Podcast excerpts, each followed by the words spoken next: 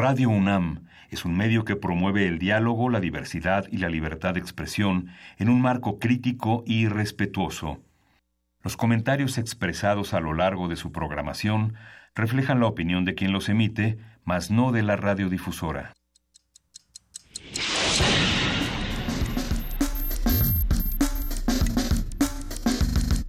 Primer movimiento. El mundo desde la universidad.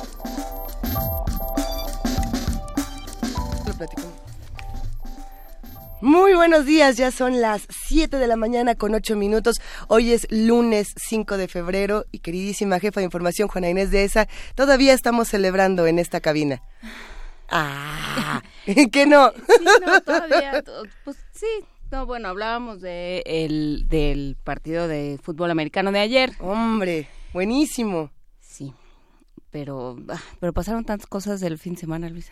Me pasaron muchas cosas. Sí, el Super Bowl nos dio mucho que hablar, el Supertazón, porque además qué bonito se escucha decirlo en español. El Supertazón ganaron eh, las Águilas, lo cual no se esperaba y bueno, eh, parece símbolo de muchas otras cosas en los Estados Unidos. Eh, de igual manera, otras cosas ocurrieron. Corral llegó a la Ciudad de México, la caravana de Javier Corral llegó a la Ciudad de México y esto ha dado mucho de qué hablar, muchas interpretaciones mediáticas también eh, de qué negociaciones se está llevando a cabo entre el gobierno, en Chihuahua, en fin. Eh, esta noticia, por supuesto, Juana Inés, nos ha dejado a todos con muchas preguntas que se tienen que ir resolviendo en la semana. Por supuesto, y, eh, y también ha planteado una serie de, eh, de, asuntos interesantes en lo que toca a la relación entre gobernadores y, gobierno federal. Eh, una de las quejas de, de, Corral a lo largo de esta caravana que ha ido encabezando en los últimos días ha sido que la CONAGO, la, la Confederación Nacional de Gobernadores, no funciona como debería entonces, bueno, pues también se queda ahí eh, con, con miras a las elecciones, se queda también ese asunto sobre la mesa, ¿no? La relación entre gobiernos, eh, gobiernos estatales y gobierno federal. Eh, Miguel Ángel Quevain. Hola, Miguel Ángel. Ya respiré. ¿Cómo estás, querido Miguel Ángel Quemain? Pues dejaron llegar a Corral hasta la Ciudad de México en un enorme desgaste de cuatro mil kilómetros, este, ocho estados, o, varios estados con elecciones. Yo, yo la verdad es que cuando vi esta noticia solamente pensaba en ti, querido Miguel Ángel, porque sé que por alguna eh, razón esta noticia te ha causado particular interés y creo que es algo que tendría que estarnos ocurriendo a todos, este interés particular de lo que está ocurriendo con esta negociación. lo que pasa es que se, frena, se frenó un caudillismo, un nuevo caudillismo del PAN, ¿no? Vamos a ver. Vamos a ver qué es lo que está pasando. Eh, por otro lado, Rex Tillerson estuvo en, en, la Ciudad de México, estuvo en nuestro país, discutiendo muchas cosas, diciendo que los rusos tienen tentáculos y son como pulpos y se quieren meter en nuestras elecciones. Y también dijo otras cosas interesantes. A, a eso, Andrés Manuel López Obrador tuvo una respuesta que se ha hablado, se ha discutido en distintos medios de no se metan, digamos, en ningún país, respeten a nuestro gobierno como nosotros lo respetamos a ustedes.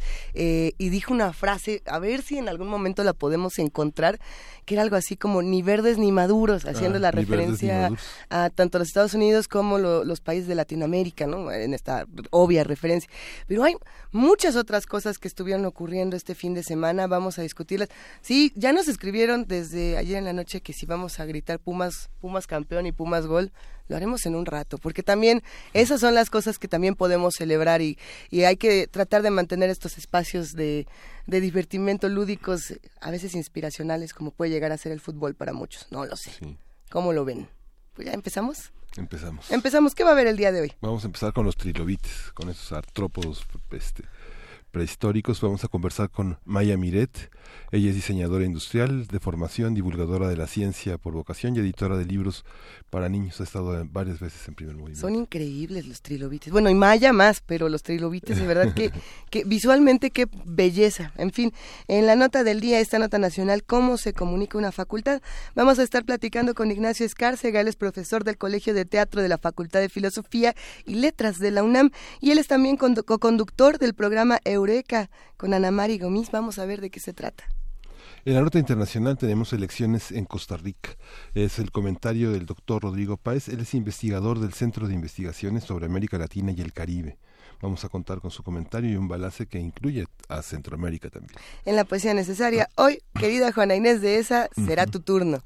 Sí. Bueno, quiere poner música de Prince por ahí. En vista de que Justin Timberlake. Timberlake dijo que iba a poner, que iba a estar Prince y entonces lo anunciaron así y luego fue una canción que a mí me encantó, pero no les, es que no, bueno, a mí me gustó mucho el homenaje a Prince. No estoy diciendo que el medio tiempo del Super Bowl haya estado genial, pero este momento donde, donde toda la ciudad comienza a pintarse de, de, púrpura, como la Purple Rain, ¿no? No. ¿No, no les llegó a sus fibras? Una. Ah, bueno. el partido me pareció mucho más interesante y me pareció un buen golpe a los Patriotas que salieron muy sobrados y sin ganas de trabajar. Tom Brady estaba completamente disperso. Ay, Tom Brady. Tom Brady. Ay, Tom Esos últimos dos minutos fueron una tragedia. Y, bueno, esos dos minutos que eran como 50 minutos de arrancarse los cabellos y decir, ¿estarán las águilas o no estarán? Eh, tenemos una mesa del día que también se antoja muchísimo esta mañana. Sí, peregrinaciones hacia la Ciudad de México, las visiones históricas alrededor de estos eh, periplos y en algunos casos eh, como destino la Ciudad de México. Vamos a conversarlo con Iván López Gallo, él es periodista, él está especializado en temas de historia. Así que los invitamos a que se queden con nosotros de 7 a 10 de la mañana en el 860 de AM y en, triple, en www.radio.unam.mx en el 96.1 por supuesto. Y ya les iremos contando qué va a pasar próximamente aquí en TV UNAM. Pero, ¿qué vamos a escuchar? Vamos a escuchar a Julie Silver con Es Sop, Sop, Sop.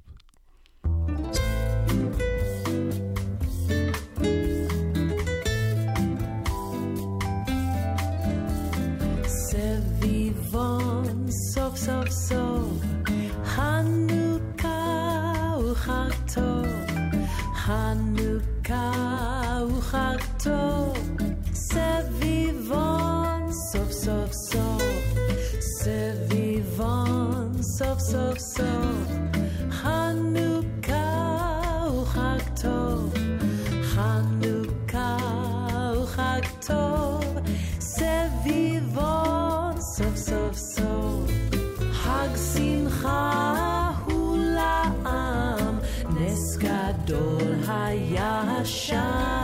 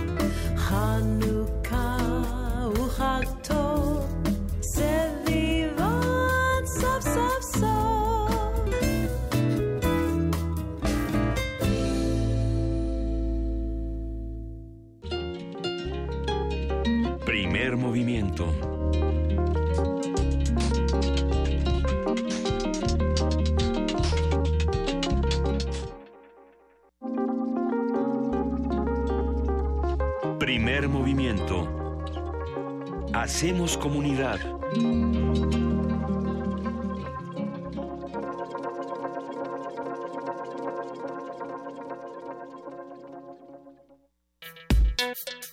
Lunes de Ciencia. Los trilobites fueron un grupo de artrópodos primitivos que vivieron en los mares y océanos durante el periodo paleozoico. Las características de su, ex- de su exoesqueleto les permitieron una buena fosilización, con lo que se convirtieron en el segundo grupo de organismos fósiles más famoso y de artrópodos más estudiados. Los trilobites desaparecieron hace más de 250 millones de años y se caracterizaban por tener estos cuerpos flexibles, caparazones duros, antenas y espinas. Algunos científicos los han identificado como parientes lejanos de los cangrejos, las mariposas y los escarabajos. ¿Será? A partir de la publicación homónima de Maya Fernández, hablaremos sobre los trilobites, qué son, qué nos enseñan y cómo se han estudiado con Maya Femiret, diseñadora industrial por formación, divulgadora de la ciencia por vocación y editora de libros para niños. Buenos días, Maya, ¿cómo estás? Buenos días, mucho gusto de hablar con ustedes. Qué gusto escucharte, queridísima Maya. Eh, cuéntanos un poquito de qué son los trilobites. Bueno, ustedes ya los presentaron muy bien.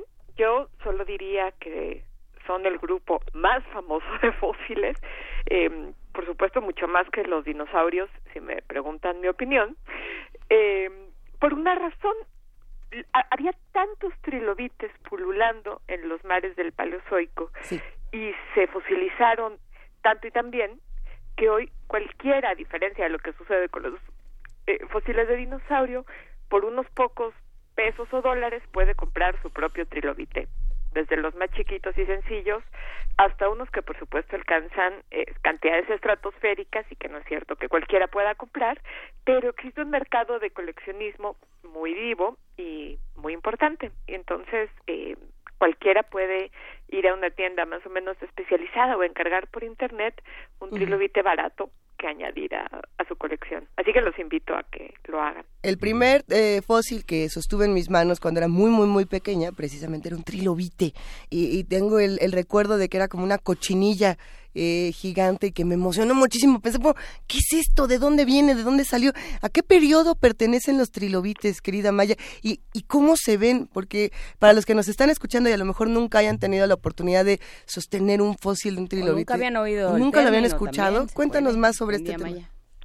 Hola, Juana. Bueno, este, los trilobites vivieron durante la era paleozoica, es decir, hace entre más o menos 541 y 254 millones de años. Es decir, vivieron, es decir, vivieron durante más o menos 250 millones de años, que fue un periodo muy importante para la Tierra.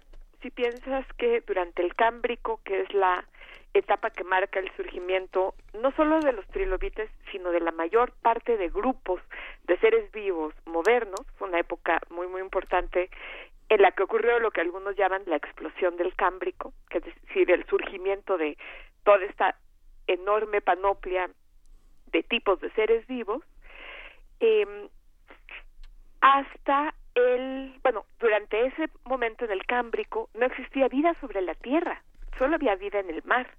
Si salías a la Tierra te encontrabas un yermo absolutamente desolado sin una sola plantita. Y durante todo este periodo la Tierra se fue poblando, primero por plantas primitivas, luego por artrópodos, luego por anfibios, etcétera, hasta que al finales del, del Pérmico, que fue cuando ocurrió la mayor extinción que conocemos en la Tierra, que se llama pues la gran extinción, justamente la del Pérmico, ya existían sobre la Tierra los ancestros directos de los seres humanos, los sinápsidos. Eh, para los niños que nos estén escuchando y para los fans de los dinosaurios como yo, ya existían seres como el Dimetrodón, que eh, es uno de los personajes que siempre aparecen en nuestros libros de dinosaurios. Eh, A ver, ¿cuál es el dimetrodón? Nada más para recordarlo. Ah, bueno, el ¿Es el que tiene como alitas en el cuello? No. No, es uno que tiene una especie de vela grande en la espalda que se eh, presume que servía tal, tal vez como un mecanismo termorregulador y que era pues una especie como de reptil con, con esa ala en la espalda. Que bueno, yo no sé ustedes, pero eh, yo en todos mis libros de dinosaurio aparecían siempre sí o sí un dimetrodón. Es que sí, era el, el Tengo dimetrodón, el diplodocus, y por ahí también eh, ya, ya querían poner al estegosaurio como de los principales. Pero ya será otra historia, querida Maya, es continúa, bueno, y eh, estos animales fueron extraordinariamente comunes, eh, vivieron en todos los mares de esa época, que fueron muchos, porque fueron muchos años y la Tierra, como ustedes saben, no para de moverse, y entonces se abrieron y se cerraron muchos mares, se movieron continentes por todo el planeta, se juntaron y se separaron masas terrestres continuamente, y los trilobitas vivieron en los en todos esos mares que desaparecían y aparecían y cambiaban de forma desde el polo hasta el Ecuador. Y gracias a eso en parte hoy al poder al hoy al estudiar dónde se encuentran esos trilobites podemos dibujar los mapas de esas eras antiguas al establecer en qué estrato y en qué parte del mundo se encuentran trilobites iguales. Y entonces entre otros muchos muchas este, gracias del grupo de los trilobites, tenemos la de que sirven como fósiles guía, nos permiten determinar estratos geológicos y nos permiten dibujar mapas del mundo como era hace pues casi 500 millones de años. Tampoco es que uno pueda desenterrar eh, en el jardín y decir, ah, mira, aquí encontré un trilobite. Eh, cuando nosotros nos encontramos un trilobite, ¿qué podemos garantizar o qué es lo que ¿Cómo tendríamos sabemos que... que... nos encontramos un trilobite? Mm, ah, bueno, eh, ya hablaremos ahora, en- espero, poquito sobre qué eran los trilobites y cómo se veían, que es una pregunta que me hicieron y aún no respondo. Pero lo cierto es que hay, no en México, porque no tenemos un horizonte paleozoico muy rico, excepto en ciertas localidades, por ejemplo en Oaxaca y en el norte del país, eh, pero en otros lugares en donde, pues, eh, eh, la superficie o había grandes superficies de terreno que estaban sumergidas en estas épocas subsecuentes, la gente puede ir a las canteras. Esto sucede mucho en Inglaterra, por ejemplo, en Estados Unidos, y eh, excavar un poco y encontrarse con eh, trilobites muy interesantes. Y de hecho, lo que cuentan muchos paleontólogos, a los que les tengo una envidia enorme, es que de niños iban con sus papás a las playas o a canteras expuestas por las construcciones en las orillas de las carreteras y con un martillito o tal vez ni siquiera con una herramienta, sino solo rebuscando entre las piedras, encontraban trilobites y los coleccionaban de niños. Y en algún momento Mm. les interesó empezar a estudiarlos.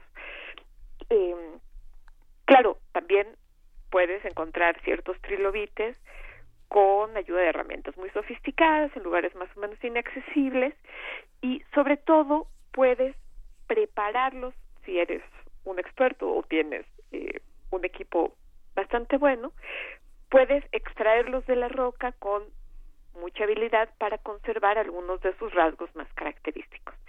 Y ahora sí, si quieren, podemos hablar de cuáles eran esos rasgos característicos de los trilobites. Venga. Adelante. ¿Cuáles eran? Bueno, para empezar eran artrópodos, como ustedes bien dijeron en la presentación, es decir, tenían patas articuladas, que es lo que significa ser artrópodo, es decir, conf- conformadas por varias, varios segmentos rígidos unidos por articulaciones flexibles.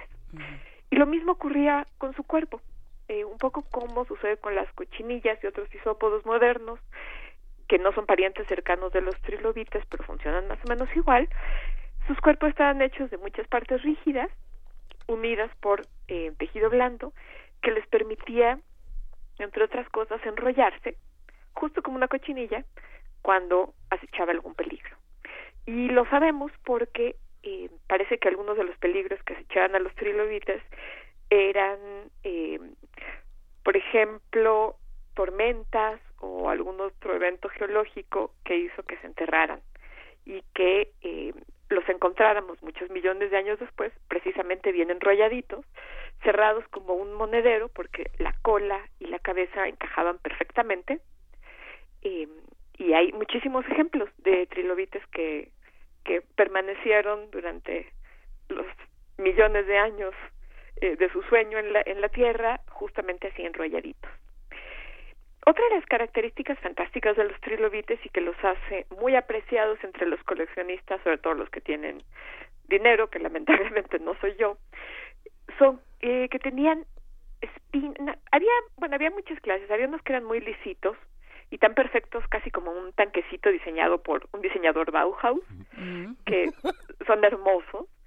Eh, por ejemplo, un grupo llamado Isotelus, que también son los trilobites que alcanzaron los mayores tamaños, hasta se calcula que hasta 90 centímetros de largo, posiblemente. Pero estos eran lisos, lisos, y como les digo, casi como, como hechos con una maquinaria. Y había otros que tenían espinas fantásticas, como los dicranuros, por ejemplo, si alguien quiere buscarlos, que tenían un par de cuernitos como de carnero, eh, y espinitas, eh, toda clase de texturas en los caparazones, eh, llamados tubérculos y muchas otras formas fantásticas. A- Algunos tenían espinas hasta sobre los ojos. Ah, No, bueno, pero vamos a hablar sobre los ojos, porque los ojos de los trilobites, si estos rasgos que les cuento hasta ahora les suenan más o menos comunes y parecidos a los de otros artrópodos, como las arañas, los escarabajos, que hay algunos que también tienen rasgos así en sus exoesqueletos, los ojos de los trilobites eran absolutamente únicos y singulares. y solo existen un par de grupos de animales que se sospecha que, que compartían esta característica. Y es que parte de sus ojos, el cristalino en concreto, es decir, que eh, ustedes lo saben, es esa estructura en el interior del ojo que funciona como lente, que es más o menos esférica o en el caso de nuestros ojos un poco elíptica y que es la que permite fijar la luz que viene de afuera en un solo punto para que podamos ver con claridad. En el caso de los trilobites, en vez de ser un tejido orgánico, como en el de todos los demás animales, estaba hecho de calcita, de un mineral. Es decir, literalmente tenían ojos hechos de piedra. Ojos de piedra. Y este es el rasgo más característico, y bueno, a mí se me enchina la piel solo de contarlo, y más extraordinario de, de, los, de, los, de los trilobites. Y por si fuera poco, algunos ejemplares están tan extraordinariamente bien conservados que hay quien ha podido fotografiar a través de sus ojos, a través de esos cristalinos de calcita que se han conservado eh, en perfecto estado y, a- se- y podemos ver cómo se cómo veían los trilobites a través de sus ojos de piedra. Entonces también son una, digamos, son un hito evolutivo importantísimo. Son un hito evolutivo importantísimo porque son básicamente los primeros artrópodos sofisticados, aunque existían, bueno, conocemos eh, especies precursoras de los trilobites, hay algunas que se discute si alcanzan a ser trilobites o no, son los primeros, eh, como digo, los primeros artrópodos realmente sofisticados. Y no digo sofisticados solo porque eran lindos y complejos, que sí lo eran, sino porque experimentaron dos cosas importantes. Primero, una radiación evolutiva brutal, es decir, ocuparon todos los nichos disponibles para seres de su tipo, excepto el, agua dulce, porque vivían en las profundidades, eran seres planctónicos, vivían en la columna de agua, flotando, eh, comiendo plancton, eh, vivían en las profundidades abisales, vivían en los arrecifes, vivían en aguas someras, en aguas profundas, vivían en todos lados. Si, si tú ponías un pie en el agua, en el mar, en el Cámbrico, te encontrabas seguramente pululando un montón de trilobites. Sobre todo, digamos, en el Ordovícico, que es la, el periodo que sigue al Cámbrico, que fue cuando los trilobites realmente tuvieron un éxito espectacular. Y la otra característica muy importante es que existieron muchas especies distintas y de una variedad de tamaños que probablemente es la más extrema de todos los grupos de seres vivos, vivos o extintos.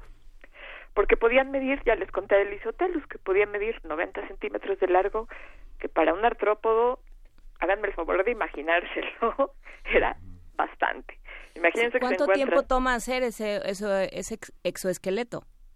Pues mm, eh, no sabemos cuánto vivían, pero sí sabemos que pasaban por muchas mudas, pasaban por metamorfosis desde que eran una cosita que seguramente flotaba en el plancton, una larvita sin un solo segmento, iba mudando una y otra vez de exoesqueleto hasta que se volvía ese monstruo de 90 centímetros.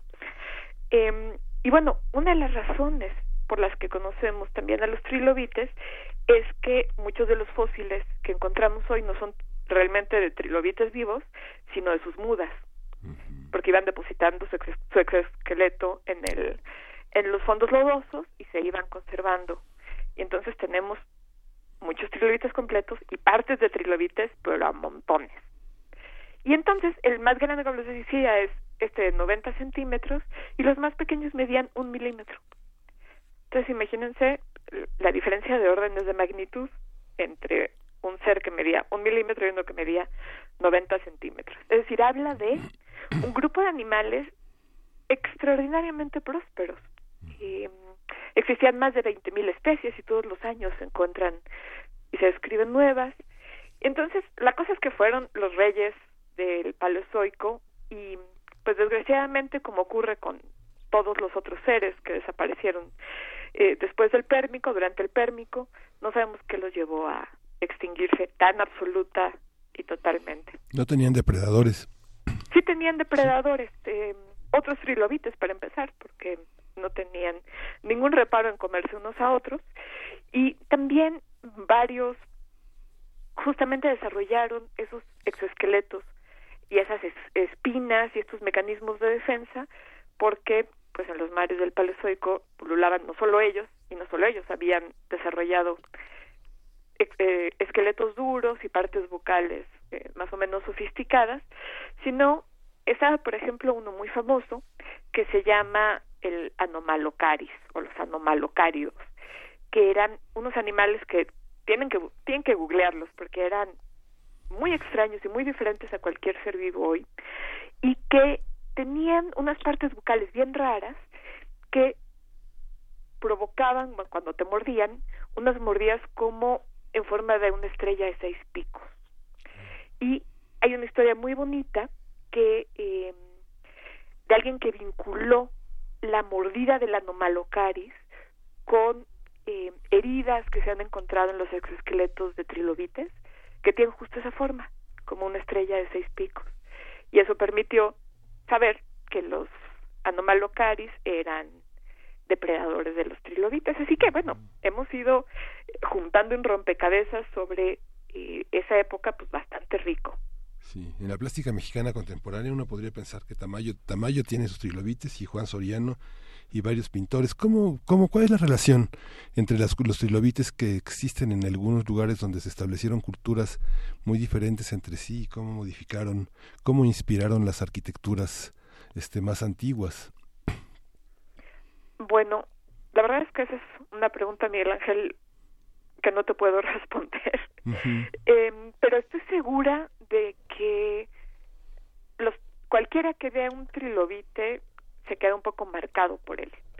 Eh, sé de, por ejemplo, ahora que hablas de pintores, que hay un trilobite pululando en un cuadro de Remedios Varo, y, y está claro que han servido como inspiración, no solo para hacer joyería, que existe, y debo eh, presumirles que yo tengo un par de aretes de, de Trilobite. del, del más común de todos, un trilobite muy pequeño que se llama el Ratia Kingi, que hace unos aretes muy monos, eh, sino que ha inspirado a la gente a hacer, por ejemplo, vehículos, joyería, ropa y eh, otros objetos de, de uso cotidiano. Y de hecho, existe una especie de culto eh, entre ciertos grupos como de artesanos que, que se inspiran en trilobites y hacen mecanismos de relojería, muchos objetos de joyería eh, y algunos incluso, bueno, existen bolsas de té, existen abridores de botellas, en fin, eh, inspirados en la anatomía trilobítica. Pero, ¿quién, ¿quién definió o cómo fue este proceso en el que alguien dijo, esto es un trilobite? Lo digo pensando en cuando los griegos encontraban huesos de dinosaurios y decían, es que no, más bien estos son hombres, eh, son huesos de los hombres cuando eran gigantes. O cuando encontraron, por ejemplo, las colas de los trilobites y decían, es que son mariposas, ¿no? Creo que de las anémonas también decían que eran grandes serpientes. Eh, ¿qué ¿En qué momento, Maya, alguien dijo, a ver, vamos a estudiar qué son? Y son fósiles y son trilobites. Fueron los naturalistas del siglo XIX, los coetáneos de Charles Darwin, los que por primera vez le prestaron atención y reconocieron que eran no crustáceos eh, modernos, sino fósiles de animales muy antiguos. Fo- eh, em, Darwin mismo en- describe alguno como un crustáceo extinto, lo cual no era correcto. Hoy sabemos que no son crustáceos, sino más bien parientes de las arañas.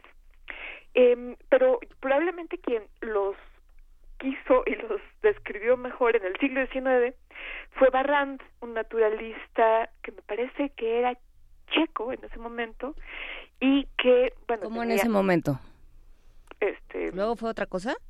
pues yo creo que sí, ¿no? Luego Migró, migró. no sé si luego fue eslovaco o si, digamos, no, no me acuerdo cuál era la nacionalidad. Ay, Pero pues, por me hacen preguntas muy complicadas. chicos, como No, era pero- checo en pero- ese pero- momento. él migró a Francia. ¿no? Yo checo. algunos bichos y me hacen preguntas de, de historia. Este, pero bueno, la cosa es que en ese momento, lo que era Checoslovaquia, que luego fue cambiando de nombre, Juana Inés, Ah, ya. sí, del país, eh, tenía un, un horizonte silúrico enormemente rico. Y entonces él hace una descripción de los trilobites del silúrico en francés, en un tomazo verdaderamente brutal, eh, que es la primera, el, el primer clásico, digamos, eh, de la literatura, de la bibliografía, debería decir, en rigor, sobre trilobites. Y de ahí para el real, sobre todo los naturalistas europeos, que son los que cuentan con la suerte de tener a su a mano un- una gran cantidad de fósiles muy ricos son los que los han descrito y los han usado, como les contaba, para establecer no solo las eras del Paleozoico, que básicamente empiezan con los trilobites y terminan con los trilobites, sino también cosas de estratigrafía y de geología muy importantes. Y es que son real- real- realmente máquinas inspiradoras eh, para, eh, pa- para la guerra. Muchos, muchos instrumentos de guerra desde la Edad Media articulados. Digo, no pensando en el caballo de Troya, por supuesto, pero eh, tienen, tienen ese aspecto. Son, son eh, de alguna manera pequeñitos tanques de guerra, protegidísimos y móviles, ¿no? Bueno, es que esta es una estrategia universal, ¿no? La de protegerse en el interior de una estructura articulada que te permita moverte porque está hecha de partes rígidas juntas eh, y que al mismo tiempo te haga, haga eh, que seas un poco que sean imp- impenetrable para las flechas o para las lanzas o para las mordidas de los depredadores. Es un principio como universal de diseño. Y lo vemos en pues todos todos los artrópodos modernos y también lo vemos en animales algunos artrópodos otros no que se refugian dentro de los caparazones de otros animales como los cangrejos ermitaños por ejemplo Sí. que no sé si alguna vez hicieron la maldad de sacar a uno de su casita Ay, no. no bueno luego los vuelves a Pobrecito. meter no no los lastimas ¿No les igual- pasa nada si lo sacas de la, del, del caracol? Pues si lo haces con cuidado, no. Digo, no es recomendable, por eso les digo que es una maldad. Pero si alguna vez lo han hecho, o pueden ver una foto, mejor, eh, verán que tienen una especie de colita blanda, que es la que les permite adaptarse a, a la forma del, de la concha por dentro y que es, es vulnerable. Entonces la estrategia de encontrarse un, una especie de exoesqueleto de alguna forma en, en el caparazón de, o, en, o en el o en la concha de otro ser vivo, pues justamente cumple esa función. Como ponerse un casco de moto cuando vas- andas en la moto, ¿no? Básicamente lo mismo, cuidar algo más o menos valioso como es el cerebro de, de un golpe cuando vas en la moto o en la bici o patinando. Oye, Maya, ¿en qué momento salen del agua los trilobites? Pues ellos nunca salen del agua, Mm. ellos se quedan en el agua. Sí. No sabemos de ningún trilobite que se haya aventurado más allá de, de los mares someros, pero sí sabemos que eh, bastante pronto, como les contaba, más o menos en el periodo silúrico, eh, aparecen los primeros artrópodos terrestres, pero ya no eran, ya, ya habían sido otros parientes de los trilobites los que se habían aventurado, no ellos. Los primeros eh, insectos que se conocen son, por ejemplo, miriápodos. Por ejemplo, hay un, hay un, hay un ser muy famoso, ahora les voy a decir cómo se llama, porque yo quiero que tengan bien documentadas sus pesadillas, que se llama Neumodesmus neumani, que era una especie de cien pies como de dos metros de largo. Brutal. Dos metros. Eh, y entonces, bueno, es una de esas, en, en esas épocas, como entre el silúrico, el carbonífero, la tierra estuvo poblada por eh, artrópodos, invertebrados gigantes. Ustedes conocen muy bien esa otra protagonista de los libros de dinosaurios, que es la libélula gigante. Siempre aparece una libélula gigante, que por cierto se llama Meganeura, eh, que es el ejemplo clásico de la- el agigantamiento de los artrópodos durante esa época por condiciones que se especula que pueden haber sido mucho oxígeno, mucho oxígeno en la atmósfera o alguna otra y que luego bueno por suerte se fueron haciendo chiquitos y hasta que alcanzaron las proporciones que conocemos hoy. Muy bien. Eh, Buenísimo. ay, si supiéramos de alguna otra pieza de bibliografía sobre trilobites, maya, algo que se haya publicado recientemente. bueno, yo debería decir que consulten sin falta, si son ustedes adultos, el libro de Richard Forey, que es uno de los papás de la trilobitología moderna, que se llama justamente Trilobites. Y si ustedes son niños o tienen curiosidades eh, todavía muy frescas eh, de la infancia, No limites a tu mercado, Maya. Todo No el mundo tiene mercado. que ir, tiene que correr el por él. les recomiendo que vayan y compren un libro que se llama Trilobites, que publica Editorial Océano y que nos echamos a la limón Manuel Monroy y yo. Eh, creo que vale la pena platicar un poco sobre las ilustraciones, porque si ustedes han escuchado hablar o han visto un libro de Manuel Monroy, se habrán dado cuenta de que tiene pues algunos rasgos muy notables como ilustrador, como una es un gran creador de personajes. Él es el de Rabieta Trevejos, por ejemplo, en el Fondo de Cultura. Por ejemplo, y también tiene un libro de Fondo de Cultura también que se llama ¿Quién pasó por aquí? de la colección Ojitos Pajaritos. Un libro de la Dirección General de Publicaciones de la Ciudad de México, si no me equivoco, que ganó un premio Caniem al arte editorial, como por cierto también hizo este libro. Eso. Y, eh, y Manuel es un gran creador de personajes con paletas y texturas muy ricas y en este libro logra lo imposible, que es eh, conservar los personajes muy simpáticos y muy entrañables que sabe hacer con el rigor y la precisión científica que se necesita para retratar no solo a los trilobites, sino en un panel central con dos grandes desplegados a otros seres que vivieron en las seis épocas del, del Paleozoico en la que en las que estuvieron vivas los los trilobites. Además, este libro se puede, tiene, tiene una- un conjunto de actividades para niños y jóvenes. Puedes armar tu trilobite. Tiene una plantilla para armar un trilobite bastante grande, totalmente articulado, hasta con antenas, patas y toda la cosa.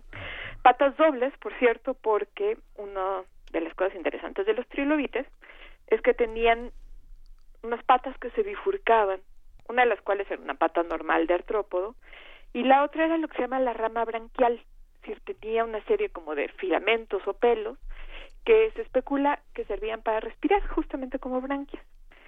Y en este libro pues tiene de todo, el modelo, el modelo para armar y para colorear. Y también si quieren hacer galletas, si quieren hacer un poco de macramé, si quieren hacer un molde para hacer fósiles de una masita casera muy buena y totalmente biodegradable y no tóxica, también pueden hacerlo, porque las actividades están pensadas para ser como de largo aliento. Queríamos, igual que el libro, que fuera una cosa que se fuera haciendo y leyendo poco a poco, las actividades no, no son de esas que se hacen en media hora con una botella de plástico y un cordelito y se tiran cinco minutos después, sino que eh, pues la idea es que duren en el tiempo, excepto las galletas, por supuesto, pues la idea es que no duren Que demasiado. no en el duran en tiempo. el tiempo. Así es. Qué Muy bien. maravilla, Maya. Acabas de describir cosas que a muchos adultos les encantan, ¿eh? No, no me parece que sea exclusivamente para niños y, y jóvenes, es para todo mundo. ¿Qué Pero, pues que un detonador de la imaginación, impresionante, ¿no? Porque es, digo, es trabajar siempre sobre Sí. un ausente que está totalmente presente y que uno hay un glosario en el libro en el que muchos de los nombres que tienen estos cuerpos son verdaderos poemas, ¿no? Verdaderas cosas extraordinarias, musicales y Sí, absolutamente. La nomenclatura de la anatomía trilobítica a mí me vuelve loca y si me lo permiten rápidamente podemos enumerar alguna de esas palabras tan poéticas. Por ejemplo, la cabeza del trilobite se llamaba céfalon, pero el céfalon estaba compuesto por tres partes, la glabela, el cranidio y las espinas genales. Y entonces, no les voy a aburrir explicándoles cuál es cada una, pero en efecto son, son nombres muy hermosos y muy evocadores y tal como ocurre con los libros de dinosaurios, me parece que hay que respetar la inteligencia y la memoria de los niños y contárselas sin abrumarlos, tal tal como eran, tal como hablan hoy los científicos sobre los trilobites. Que ese es eh, un punto interesante, Maya. Eh, libros para niños casi siempre equivalen a cuentos, equivalen a narrativa, ¿no? equivalen a un, un espacio donde pasa algo, le pasa algo a alguien. Y, y este libro no es eso, este libro es otra cosa. Bueno, yo siempre he dicho, siendo un poco, generalizando un poco, pero creo que, que es una generalización que se sostiene, que hay libros que hablan sobre gente y que hay libros que hablan sobre el mundo. Y que no hay ninguna razón por la cual limitarse a una o a otra esfera o ámbito de, de interés, ¿no? A los niños, por supuesto que les gustan los cuentos, a todos nos gustan los cuentos porque despiertan cosas en nosotros o nos arrullan o nos reconfortan o nos, nos inquietan o nos preocupan, pero me parece que todo eso ocurre también cuando leemos libros eh, de no ficción o libros informativos o de divulgación que hablan sobre lo que sea, el cambio climático, las plantas, los animales, que hablan sobre filosofía o sobre sociología o sobre cualquier otra idea, me parece que muchas de esas operaciones que hace la ficción las cumplen a cabalidad y que también hacen otras nuevas. Nos, mara nos permiten maravillarnos, en este caso, con un mundo que ya no existe.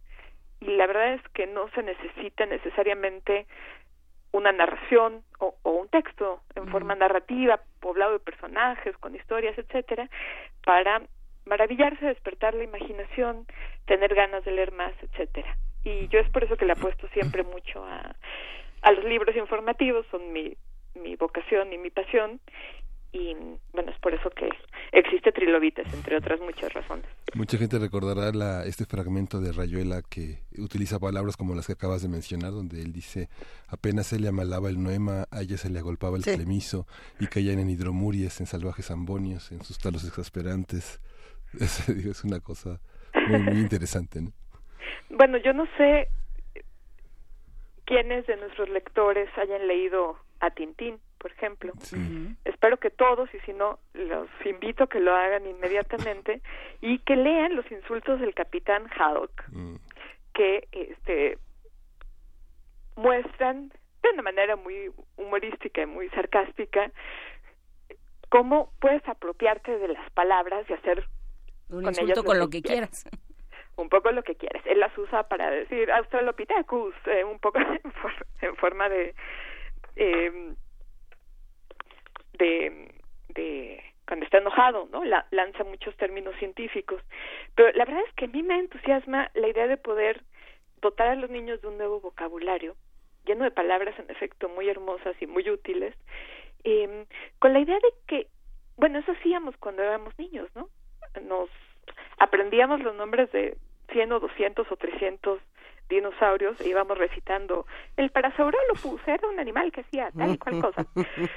Digo, los niños hoy se pueden aprender los nombres de 300 Pokémones con sus evoluciones. Entonces no hay ninguna razón por la cual no podamos eh, presentarles nombres nuevos y hacer que los que los recuerden. Por ejemplo, hay otro muy lindo que son las los tres periodos del desarrollo de los trilobites. Cuando eran apenas unas larvas, se llamaban Olaspis. No, perdón, era, era, era al revés, Protaspis. En los periodos intermedios de vida se llamaban Meraspis y al final de la vida se llamaban Olaspis, que pues, a mí me suenan a musa griega. No sé ustedes qué opinan, pero realmente son, son muy hermosos.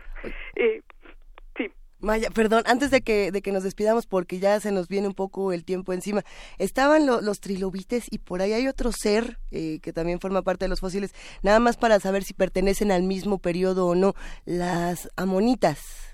pertenecen al mismo periodo.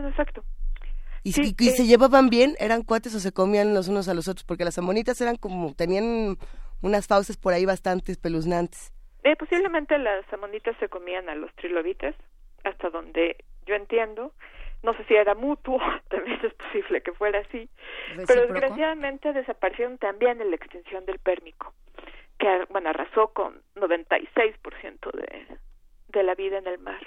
Entonces lo que tenemos suerte es de conocerlos porque pues, estuvimos a punto de quedarnos sin trilobites, sin amonites y sin muchos otros seres extraordinarios y apasionantes que bueno que los niños pueden y los adultos conocer si investigan un poco después de leer trilobites. Pues ya está leer eh, en librerías Trilobites de Maya Fernández, ilustrado por Manuel Monroy en Editorial Océano. Muchísimas gracias, Maya, por esta conversación. Muchas gracias a ustedes y espero haberlos entusiasmado lo suficiente para que sean unos eh, fans de los trilobites por el resto de la vida. Eso. Para siempre. Gracias, Maya.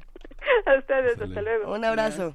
Vamos a seguir aquí y con un poco más de música, querido Miguel Ángel Quemain, para bailar como trilobites. Vamos a escuchar de Bama Soul Club Cuervo Gold.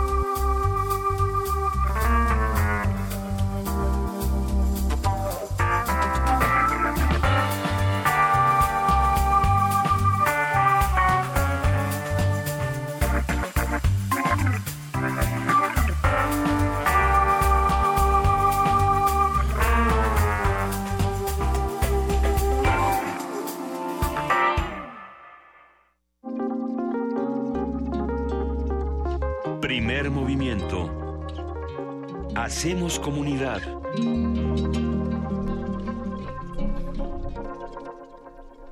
Justamente estábamos hablando fuera del aire de la fascinación que a muchos les producen los fósiles y, y, conocer un poco más del pasado a través de estos vestigios que se pueden tocar y que se pueden ver. Y por lo mismo hay muchos lugares a los que uno puede invitar eh, para, para conocer. ¿Cuáles te gustan a ti, querida Juana Inés? ¿Qué lugares te gustan para ir a conocer el pasado? El Museo de Geología de la UNAM. El de Geología. ¿Verdad? Ah, bueno, ¿verdad? Pensaste llamado... que me ibas a, a encontrar jamás, en la mesa, ¿verdad? Jamás. Pues no. Un llamado a la UNAM a que proteja al Museo de Geología que genuinamente quienes han ido últimamente al Museo de Geología es una belleza pero la parte digamos del sótano eh, no es que esté descuidada es que está digamos ya en, en un proceso de que necesita renovarse cómo de que no Además, préstenoslo nosotros lo renovamos no tampoco pero es un gran museo Creo, creo, creo que excede a nuestras capacidades. el, el, Museo de Geología es quizá de los pocos museos que quedan en la Ciudad de México que sí reproducen lo que es el gabinete de curiosidades. Sí. Es decir, tienes vitri vitrinas gigantescas con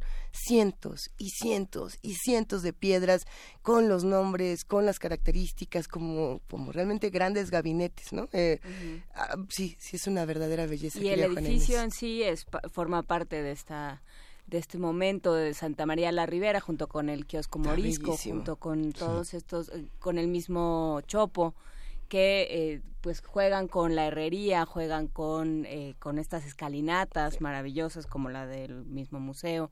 Y bueno, pues hay que hay que darse una vuelta. Y va a ser fácil visitar ahora que van a poner parquímetros. ¿Van a poner hay una, parquímetros? Hay una transformación de la colonia muy interesante. ¿Qué, qué, muy qué? polémica. Estás diciendo algo que nos va a poner muy tristes a todos, Miguel Ángel. A ver, cuéntanos no, no, más. No, la lucha entre los viene bienes y los parquímetros. O sea, es una cosa muy difícil. Santa María es una colonia que no tiene muchos eh, aparcamientos, que no tiene garage.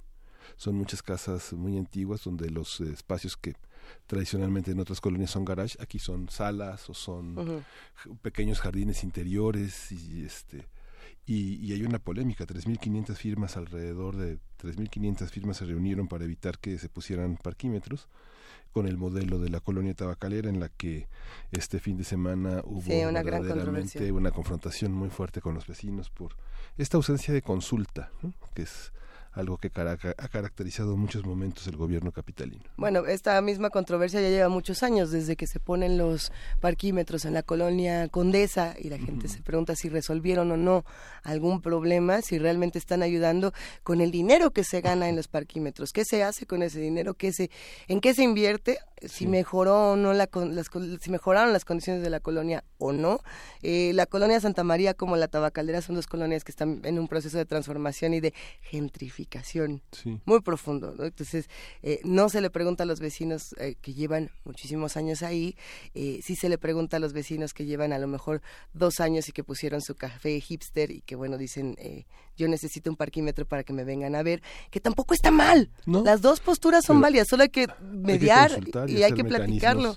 Que hagan que la gente que no tiene los suficientes requisitos y que son inmigrantes a la colonia puedan tener ese servicio de poder estacionarse y no y no y no tener que rentar el espacio público de esa manera. ¿no? Mira, o que otro... quieren ir a visitar los diferentes espacios de Santa María de la Ribera. También hay maneras de llegar en transporte público. Otro espacio justo de la Santa María de la Ribera para conocer el pasado y para conocer la colonia, ahora que ya estamos uniendo estos dos conceptos, es el Museo del Chopo. El Museo Universitario del Chopo generalmente estaba, hacía justo, era Pacho, Pacho Paredes, el Pacho director, Paredes. que organizaba estos recorridos por toda la colonia. Bueno, ya lo iremos platicando, Sí. pero justamente conocer a tu vecino para poder platicar con él, quizá esa sea una de las primeras soluciones. Vamos a una pausa y regresamos a primer movimiento. Primer movimiento.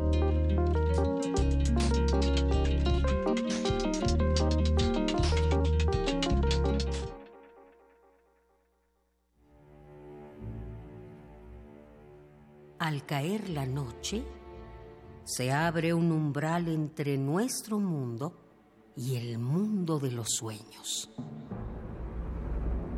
¿Has pensado alguna vez que todo lo que imaginamos, por fantástico que sea, parte de una realidad concreta? El Cineclub Radio Cinema presenta Ciclo Guillermo del Toro. Proyectaremos Cronos, Mimic, El Espinazo del Diablo y El Laberinto del Fauno. Si te gusta el cine de terror, fantasía, historia y ciencia ficción, te esperamos todos los miércoles de febrero a las 6 de la tarde en la sala Julián Carrillo. Adolfo Prieto 133, Colonia del Valle. Entrada libre. Radio UNAM. Experiencia sonora.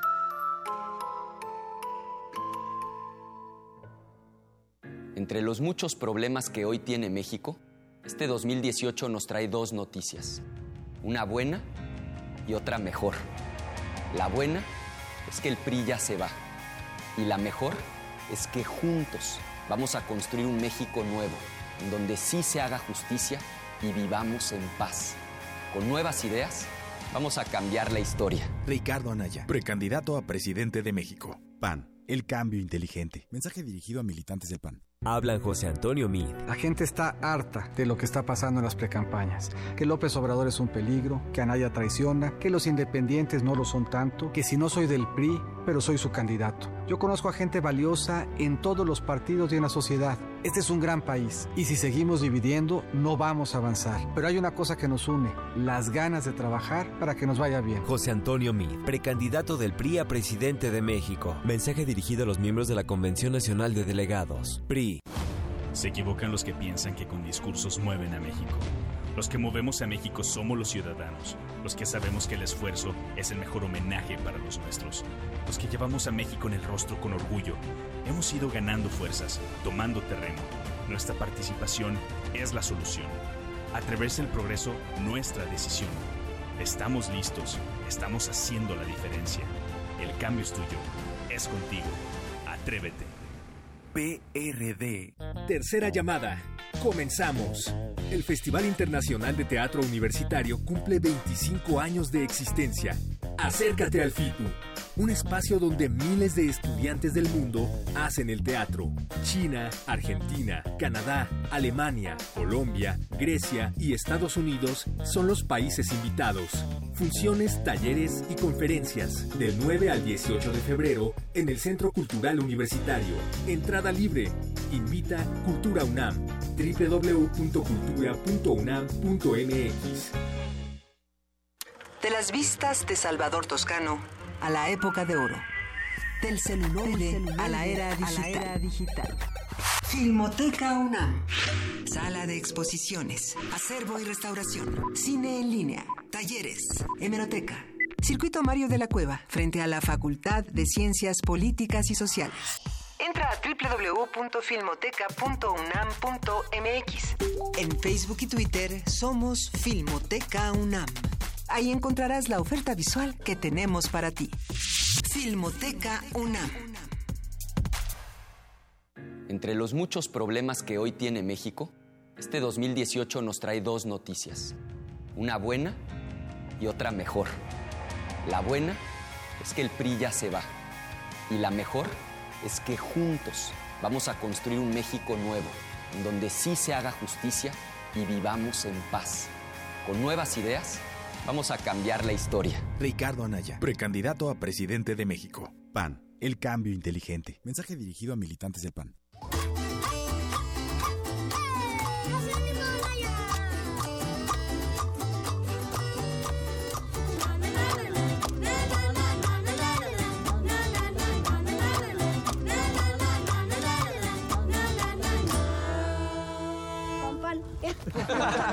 Ricardo Anaya, precandidato a presidente de México.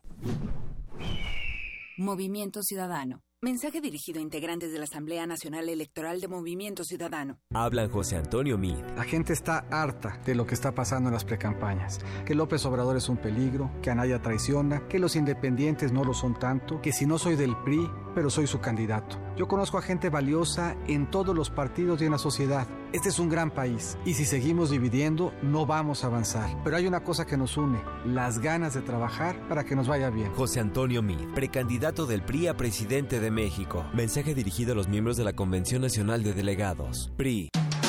Búscanos en redes sociales, en Facebook como Primer Movimiento UNAM y en Twitter como P Movimiento o escríbenos un correo a primermovimientounam@gmail.com.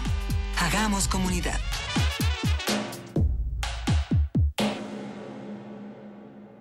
Furufu, por favor. Apenas entramos al aire, no sé yo lo del fufuru. ¿Puedes decir fufurufu, por favor?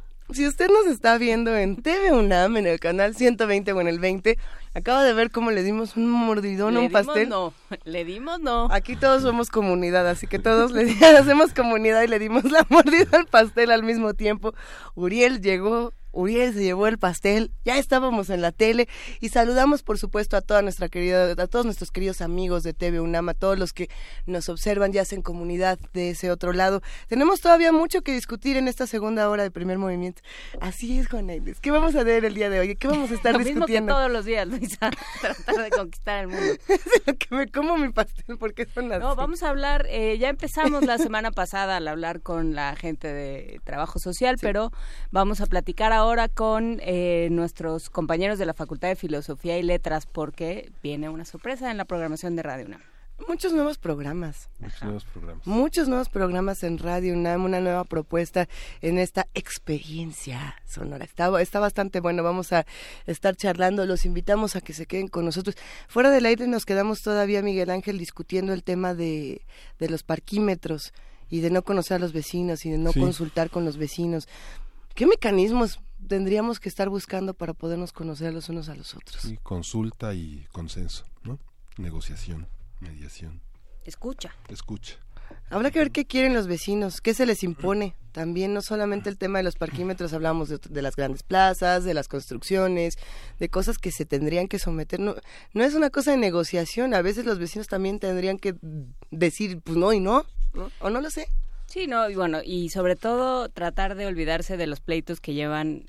En, en, el caso de los vecinos, a veces son pleitos gen- intergeneracionales, ¿no? Son pleitos que se han ido heredando porque siempre odiamos a los de la cuadra de junto porque no sé qué, y ahora ya son nuevas generaciones que siguen peleando porque teníamos un pleito desde hace mucho. Oigan, te Pepan, dicen que los de Agatha y Rubí no se llevan. No, no es cierto. Exactamente. Vamos a presentar una producción de Radio UNAM para todos los que nos escuchan, para darle la bienvenida a esta segunda hora con la primera Bienal de Escultura Imaginaria.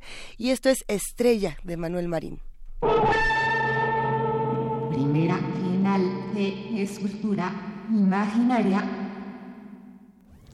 Imagine la antena de Radio UNAM, de la cual salen líneas hacia cada uno de los radioreceptores que, durante estos momentos, están recibiendo la señal. De esta forma se dibuja en la ciudad una estrella, con algunos rayos móviles, otros fijos, la cual, en este momento, desaparece. Título Estrella. Autor Manuel Marín. Técnica Líneas sobre aire.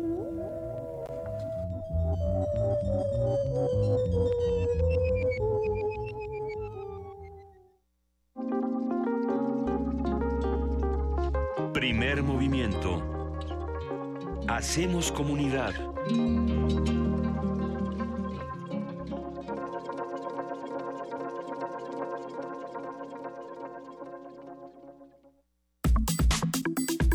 Nota del día.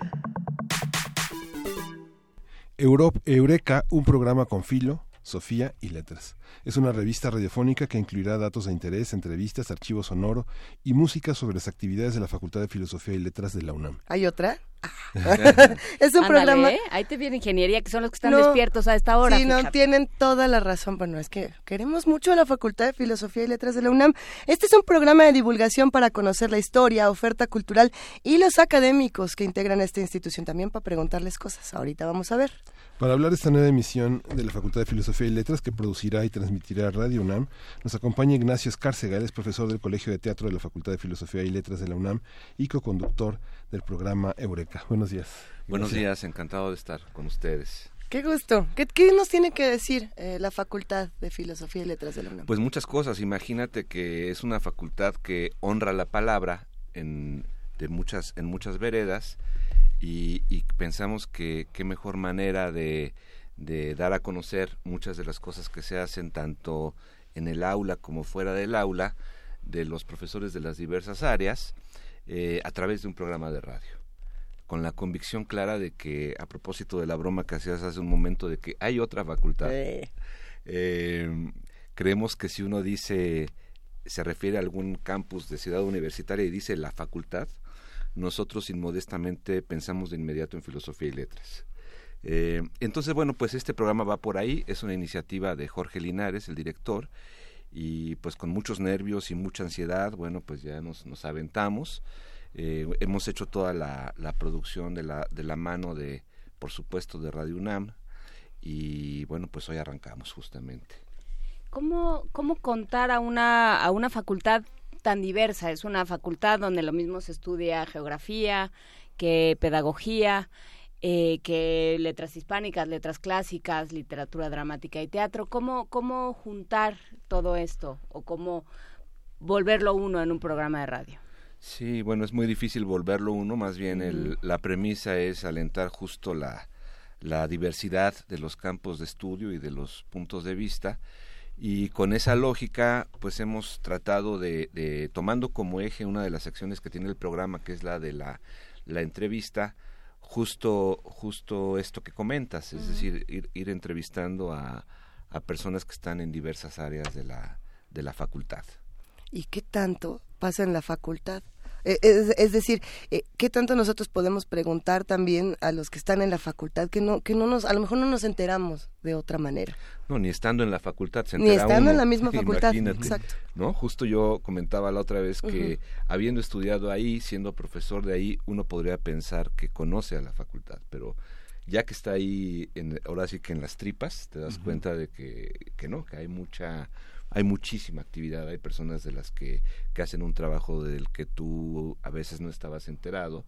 Y bueno, pues ese es justamente el desafío, ¿no? Transitar por esos, por esos pasillos, por esas aulas y, y poder generar un espacio de difusión que, que deje ver que, que hay unas cosas bien interesantes que se hacen en la facultad, en el campo académico.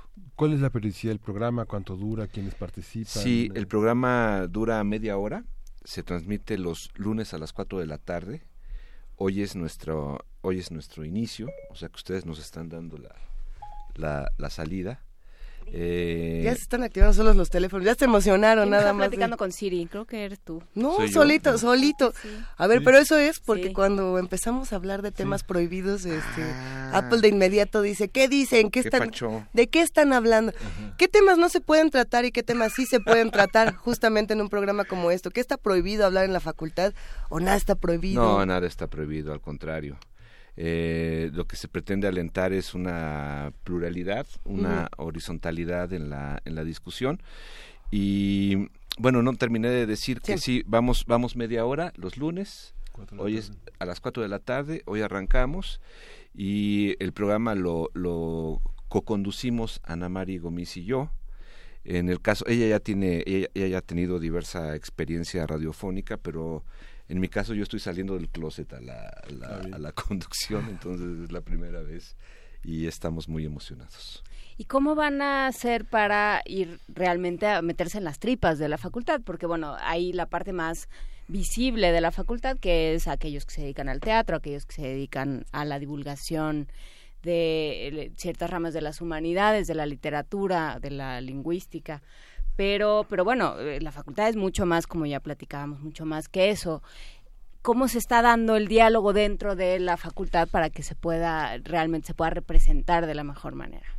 Claro. Bueno, estamos en un área en la facultad que es la de extensión y difusión, en donde tenemos contacto con todas las coordinaciones y todas las divisiones, con, eh, con profesores eh, todo el tiempo, con estudiantes, y entonces a través de esa dinámica natural, digamos, al hecho de estar ahí tomando clases o dando clases, pues nosotros hemos podido alentar eh, pues esta conversación con, por ejemplo, varios de los profesores con los que iniciamos la, la sección de entrevistas para que nos acompañen en el programa. ¿Cuántas secciones tiene?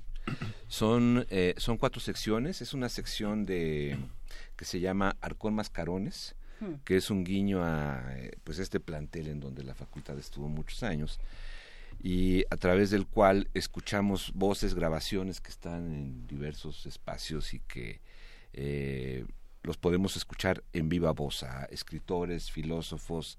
Entonces, por ejemplo, en el programa, en el programa de hoy tenemos a, a Juan José Arreola que narra uno de sus cuentos, justo a propósito del, del centenario.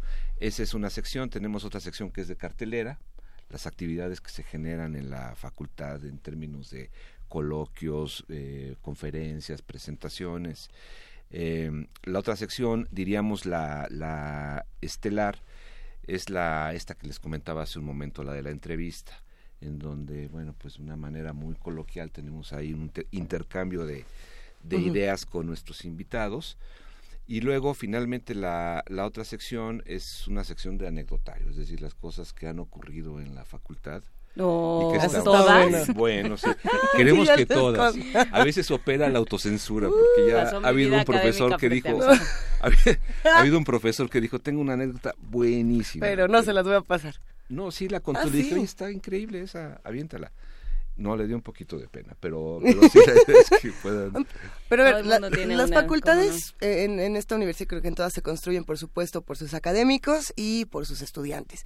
Y particularmente la Facultad de Filosofía y Y Letras. por sus trabajadores. Por supuesto, por supuesto. Porque pensar en la facultad sin pensar en Lázaro el del café es se vuelven familias y se vuelven comunidades ahí, pero si, si me permite decirlo, yo creo que la Facultad de Filosofía y Letras es de las más respondonas, en el mejor de los sentidos de las facultades, y, y y me dirá otra facultad, nosotros también somos bien respondones, bien contestones, pero hay, hay muchas críticas de, de los mismos estudiantes que están dentro de la facultad de queremos esto, queremos esto otro, no nos dan esto, o tenemos esta parte ocupada que quisiéramos recuperar. Hay muchos, mm, no diría conflictos, pero sí eh, en- en- en- encuentros y desencuentros en la universidad. También se tratan esos temas que no son tan, tan sencillos o tan glamurosos y que son parte del día a día de la FAC. Sí, eh, habría que encontrar la, la vía para hacerlo, porque claro, todos esos temas están muy relacionados con el día a día, ¿no? Están Sí. en- con el acontecer inmediato y nosotros estamos con algún tiempo de colchón entre que Por realizamos supuesto. el programa y salimos al aire. Entonces, quizás si salimos con un con un tema de esos que tú comentas, ya a las dos semanas, pues ya va a tener un poquito menos de, de vigencia. Pero sí, por supuesto que le queremos entrar también. Y dices bien, es un lugar donde hay un tiroteo continuo. Para, Para bien. todos lados. Sí, sí, sí. ¿no?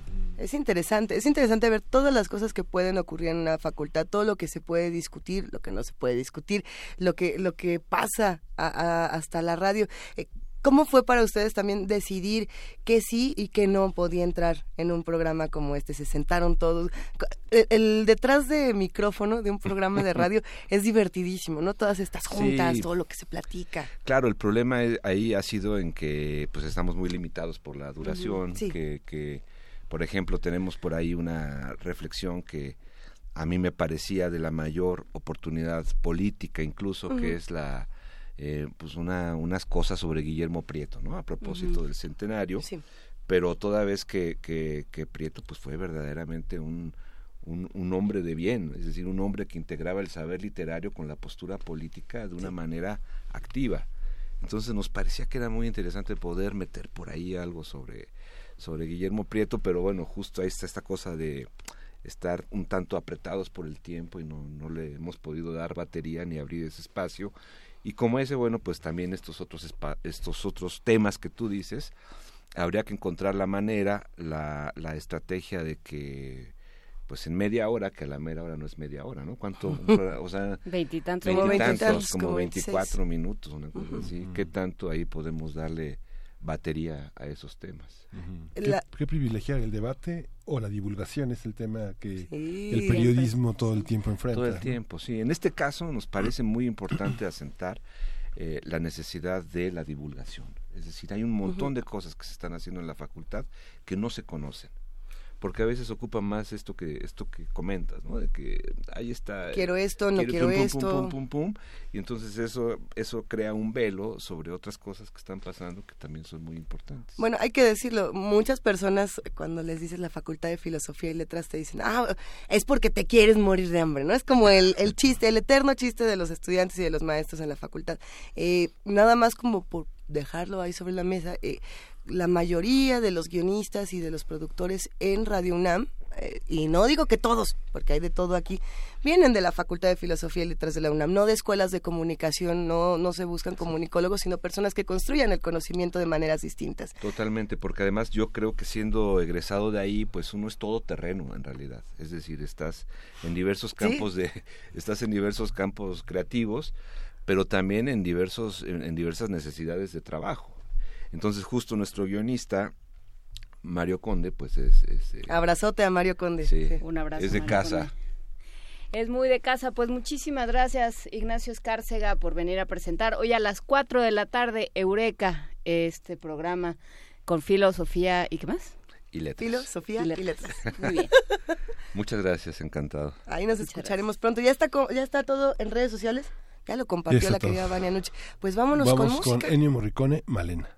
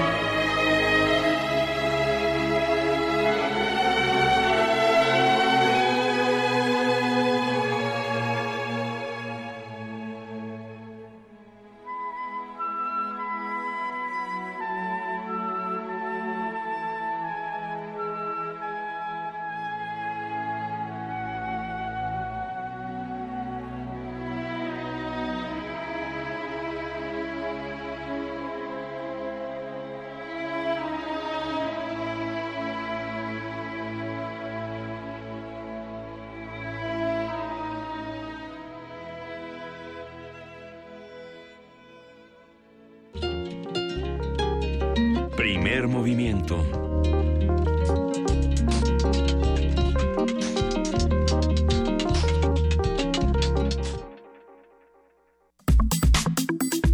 Nota Internacional.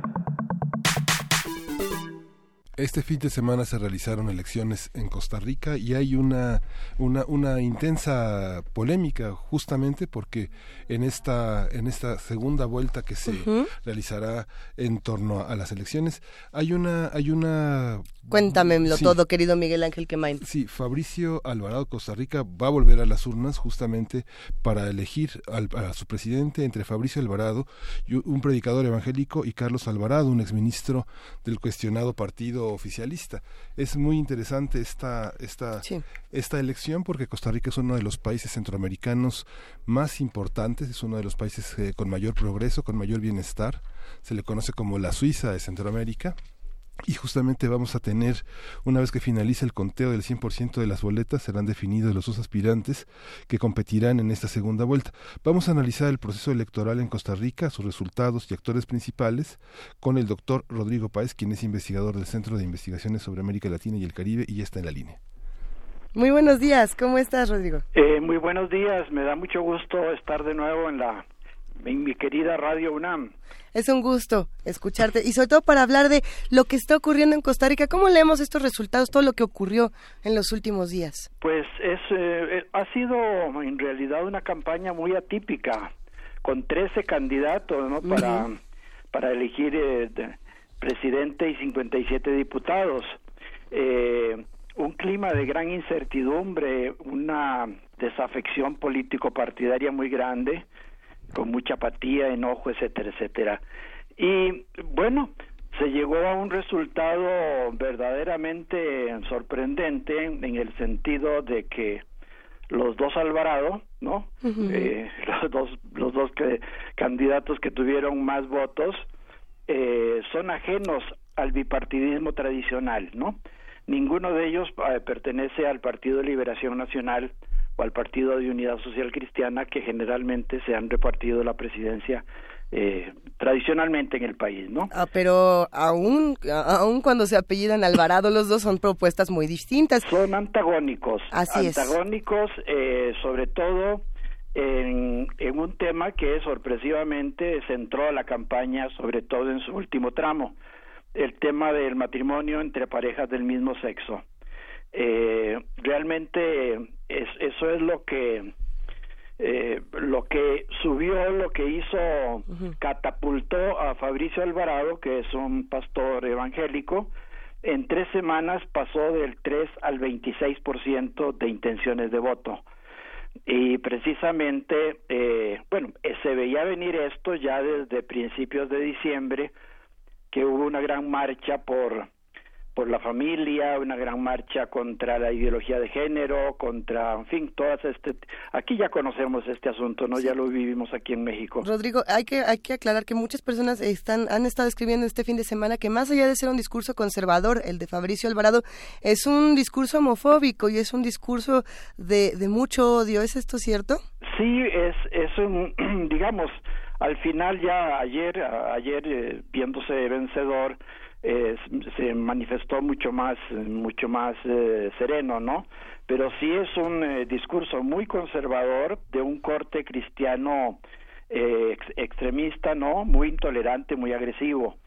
Y precisamente eh, es- eso es lo, es decir, los dos candidatos son personas muy jóvenes, ¿no? Fabricio Alvarado tiene 43 años, Carlos Alvarado tiene 38 años, es, es una generación muy joven la que está ahora, eh, digamos, llegando al, al poder allá en Costa Rica, pero eh, pero sí esto esto no esto no no se ha contrapuesto a a una campaña que en vez de centrarse en temas eh, del déficit fiscal que es algo muy grave en el país o, o de proyectos económicos proyectos de sociales eh, para combatir los problemas del país se centró en en temas de como el rechazo al matrimonio igualitario no eh, entonces, este, esto fue producto de muchas cosas, ¿no? Hay, efectivamente, hay un cambio en la, en la, digamos, en la mentalidad política de Costa Rica. Hay una alianza muy extraña ahora entre la Iglesia Católica y las, las múltiples iglesias evangélicas eh, que son eh, unidos en este tema y que efectivamente eh, aprovecharon eh, no solamente que esto es eh, producto de, de- de muchos votos que han conseguido con este por esta vía, sino eh, un hecho que también fue detonante en la campaña a principios del mes de enero, del mes pasado, la, el fallo, digamos, la resolución de la Corte Interamericana de Derechos Humanos, que tiene sede en Costa Rica precisamente, que eh, pues eh, dictó un fallo histórico en donde se reconocen los derechos plenos a parejas del mismo sexo, eh, e insta a que se permitan cambios de identidad sexual en los registros civiles, eh, que el matrimonio no se restrinja a uniones heterosexuales, etcétera, etcétera, ¿no? Es decir, podríamos decir que la Corte Interamericana es lo que desata, eh, la- estas decisiones son las que desataron eh, toda la controversia que ah, llevó a que los resultados en las elecciones fueran así. Lo pregunto porque son muchos los factores, no, no, no solamente pensar, bueno, llegamos a la elección y la gente piensa de esta manera, ¿no? Que lo cual, Sí, por- ya, ¿por qué? ya vino de algún Sí, lado. ¿Qué fue lo que ha pasado en los últimos, no sé, meses, años en Costa Rica, Sí, no. como en Latinoamérica completa, que de pronto empezamos a desarrollar cada vez más estos discursos homofóbicos? Claro, no, no es no es la no es el fallo de la corte el que produce esto, ¿no? Sino que sirvió como detonante en este momento, digamos, a, a un mes de las elecciones para revolver todo el, digamos, eh, acentuar estas contradicciones que son muy claras, ¿no? Porque porque precisamente eh, las posturas, digamos, religiosas ya llevadas a este plano son antagónicas con las posturas, por ejemplo, del gobierno actual del presidente eh, Luis Guillermo Solís, ¿no? Y eh, Carlos Alvarado fue ministro y fue muy cercano a Luis Guillermo Solís en estos cuatro años de gobierno. Y eh, Carlos es una persona muy muy progresista, es decir, es, es alguien que además considera que estos temas eh, son eh, son de, de fe, de creencia, no deben intervenir, digamos, eh, decisivamente frente a cuestiones de derechos humanos, que son, que es lo que se vulneraría, ¿no? Con, con, con estas posturas eh, extremistas en el plano religioso. Ahora que los comentarios este fin de semana eran interesantes, pensar, eh, muchos comentaban, a ver, el problema no es que Fabricio Alvarado esté eh, ganando o no, el problema es que tengamos que escoger, esos eran los comentarios en redes sociales, entre Carlos Alvarado y Fabricio Alvarado, que ninguno de los dos tiene ninguna propuesta. Eso era lo que se decía. ¿Estamos en un escenario como ese? Bueno, no, yo diría, eh, yo en realidad veo, eh, eh, no sé, no, no, no se decidió de esta manera. eh, el partido eh, Restauración Nacional, que es el que tuvo el primer lugar, el partido de Fabricio Alvarado, eh, tuvo un, un éxito resonante, ¿no? 24.8 de los de los votos, cuando es un partido que que solamente llevaba cuatro años en política con un solo diputado en la Asamblea. Y el partido de gobierno, el partido de Acción Ciudadana de Carlos Alvarado, tuvo 21.6%, es decir, tres, tres puntos menos que el anterior. Eh, son candidatos muy hábiles, son periodistas los dos, los dos se han fogueado mucho en el periodismo y eh, son personas, eh, yo creo, ¿no? Yo creo que van, eh, cualquiera de los dos van a tener que hacer un gran esfuerzo por conciliar posiciones y por, por llegar a acuerdos si llegan a la presidencia. Pero indudablemente el clima, el clima que se ha generado en el país es increíble, es, es de una de una confrontación ideológica eh, a raíz de alrededor de este tema que no se había vivido en el país en mucho tiempo, a pesar de ser Costa Rica un país muy conservador. No, eso hay que tenerlo en cuenta. Pero ahora se exacerbaron esas posiciones y con un ascenso de un conservadurismo de tipo religioso que al que no se estaba acostumbrado, digamos, en, tiempos de campaña electoral. ¿Y cuáles son las, o sea, te- tenemos manera de rastrear los orígenes? Eh, porque en muchas veces tanto descontento o tanta vuelta al conservadurismo tiene que ver con motivos económicos, con de- e inestabilidad social, con Estás diciendo que el pura vida ya no es pura vida. El pura vida ya, no, precisamente el pura vida ya de, quedó desplazado en esta campaña y este con una propuesta, digamos, eh, que en realidad ya la conocemos en otros países, ¿no? Una defensa de la vida, así, puesto en abstracto, una defensa de la vida que va contra todos los temas en donde el progresismo ha podido avanzar. Eh, eh, por ejemplo, eh, no solamente es la cuestión del matrimonio igualitario en Costa Rica, sino eh, el, el partido que ganó está opuesto a las guías de, educación sexual en las escuelas, está, bueno, está opuesto por supuesto al aborto, está opuesto a, a la fertilización in vitro, que es precisamente este fue otro fallo hace unos años de la Corte Interamericana de Derechos Humanos, que ahí sí es, un, es una sentencia que el gobierno tuvo que aceptar porque es miembro de la porque acepta los postulados de la corte en donde eh, la corte mandaba mandataba que efectivamente las parejas que querían hacer fertilización in vitro pudieran hacerlo con todos los apoyos gubernamentales, ¿no? Esto fue una una primera. Entonces, ahora con esta otra con este otro resolución de la Corte, pues sí se desataron eh, se desató un discurso diciendo eh, Fabricio Alvarado diciendo que eso era en contra de la soberanía nacional, que había que salirse de la Corte Interamericana.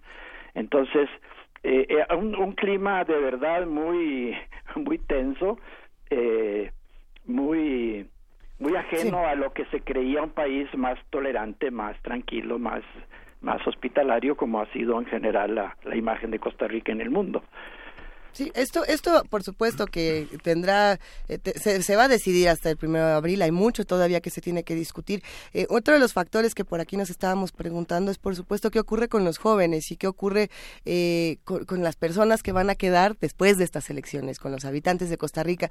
Por aquí nos mandaron un dato interesante justamente de un plan de educación que propone el Ministerio de Educación Pública de Costa Rica que se va a implementar en 2018 llamado Educación para la Afectividad y Sexualidad sexualidad integral, que al parecer es otro de los catalizadores del conflicto, debido a que es una, una suerte, entre comillas, de guía sexual, donde se habla con los jóvenes precisamente de diversidad, de placer, de bienestar sexual, de ideología de género y de muchas cosas que al parecer eh, a la iglesia no le parecieron bien. Eso es lo, a lo que yo me refería antes, okay. es las famosas guías de las guías sexuales educación sexual que el gobierno eh, ha elaborado durante este durante estos cuatro años. Uh -huh que se ha propuesto llevarlas a cabo, pues, eh, digamos, a partir de ahora en adelante, y que también este, fueron rechazadas por las iglesias y por este tipo de partidos eh, nuevos, en general partidos de corte evangélico, pero también por eh, sectores fuertes dentro de los partidos tradicionales, ¿no? Sí. Es, es una cuestión eh, en donde se han eh, se tocan temas muy sensibles para muchas personas y, eh, y brota un conservadurismo que se creía que, que no era tan que claro. no era tan fuerte en la población en general. ¿Alguno de los candidatos costarricenses proponía algo para hablar de seguridad? Eh, precisamente algún tema de seguridad. ¿Alguien traía algún proyecto en ese sentido o se quedó la discusión monotemática? Bueno, hubo, no, no, no, hubo, también se habló de seguridad, y uno de los candidatos precisamente que no quedó en, en, de finalista eh, Luis Diego Castro uh -huh. Juan Diego Castro perdón eh, del Partido de Integración Nacional eh, fue también un candidato de mano dura un candidato que proponía medidas muy serias él fue ministro en, en, el gobierno de José María Figueres, fue ministro de Seguridad, fue ministro de Justicia uh -huh. y fue una persona que se que propone muy antipolítico su mensaje, muy muy de de gobernar, de meter a la cárcel a los corruptos inmediatamente, de y, y de no contemplar ahí mano suave en ningún sentido. Eh, que fue un discurso en un momento dado de la campaña muy atractivo para uh -huh. mucha gente. Sí. Mucha gente quería eso, ¿no? Pues porque Costa Rica en los últimos tiempos ya no es solamente un país por donde pasa la droga hacia el norte, sino que la droga se queda ahí y ha habido un incremento muy grande de, de la delincuencia y de los de una delincuencia criminal eh, tipo digamos de, de, los narcos al que a la que el país no estaba pues acostumbrado, ¿no? Entonces, ese sí también fue un tema de campaña fuerte en su momento, pero esto al final no es lo que decidió. De hecho, ese este candidato quedó en el quinto lugar. Eh, no fue algo que decidiera el voto de los costarricenses. Es que el crecimiento de las iglesias evangélicas, que no es una, son muchas, y sobre todo, digamos, ha crecido con esta parte, con esta colindancia. Los testigos de Jehová han ocupado lugares muy importantes en las estadísticas y el debate entre las iglesias, pues resulta muy, este, un debate entre los discursos, porque si uno piensa, por ejemplo, que en México tenemos una tasa de fecundidad de adolescentes del 64%, mientras que en Costa Rica tiene el 13%, quiere decir que hay una adolescencia que está esperando más años para, para tener este embarazos y sobre todo que en la universidad eh, la Universidad de Costa Rica publicó un trabajo hace tiempo ya que decía que cerca del 46% de los eh, católicos no son practicantes, son muy es, es uno de los de las tasas de menor de menor participación de, de menor práctica en América Latina, es uno de los es el país con menor práctica religiosa Sí, católica. Es lo contradictorio, lo contradictorio, digamos, de, de que se ha manifestado en esta campaña, ¿no? Que ha habido en Costa Rica un proceso de secularización evidente en los años pasados, eh, con un abandono de, la, de las prácticas tradicionales de, de religiosidad, exceptuando algunas que son, que son ya más bien de tipo de tipo folclórico religioso, ¿no? Como la romería anual a la- al santuario de la Virgen de los Ángeles, que es, es un, algo masivo, masivo, la gente va de pie desde San José hasta Cartago, eh, pero en realidad es una sociedad muy secularizada en muchos aspectos, con eh, un nivel cultural, eh, digamos, relativamente alto, y, eh, y sí, eh, efectivamente alejada de muchos de estos postulados que, que, pro- que han promovido eh, las iglesias, ¿no? Las iglesias, tanto las tradicion la tradicional iglesia católica como las evangélicas, se han, se han polarizado ahora alrededor de este tipo de temas, alrededor del tema de género, de sexo, de, de matrimonio, etcétera, etcétera, ¿no?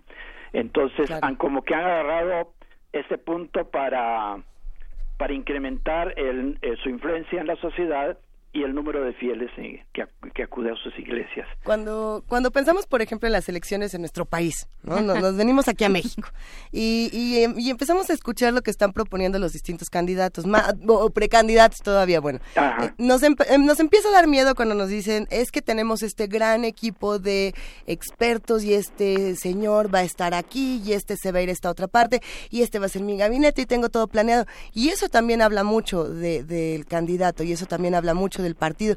Eh, ¿Qué pasa, por ejemplo, con Fabricio y con Carlos Alvarado?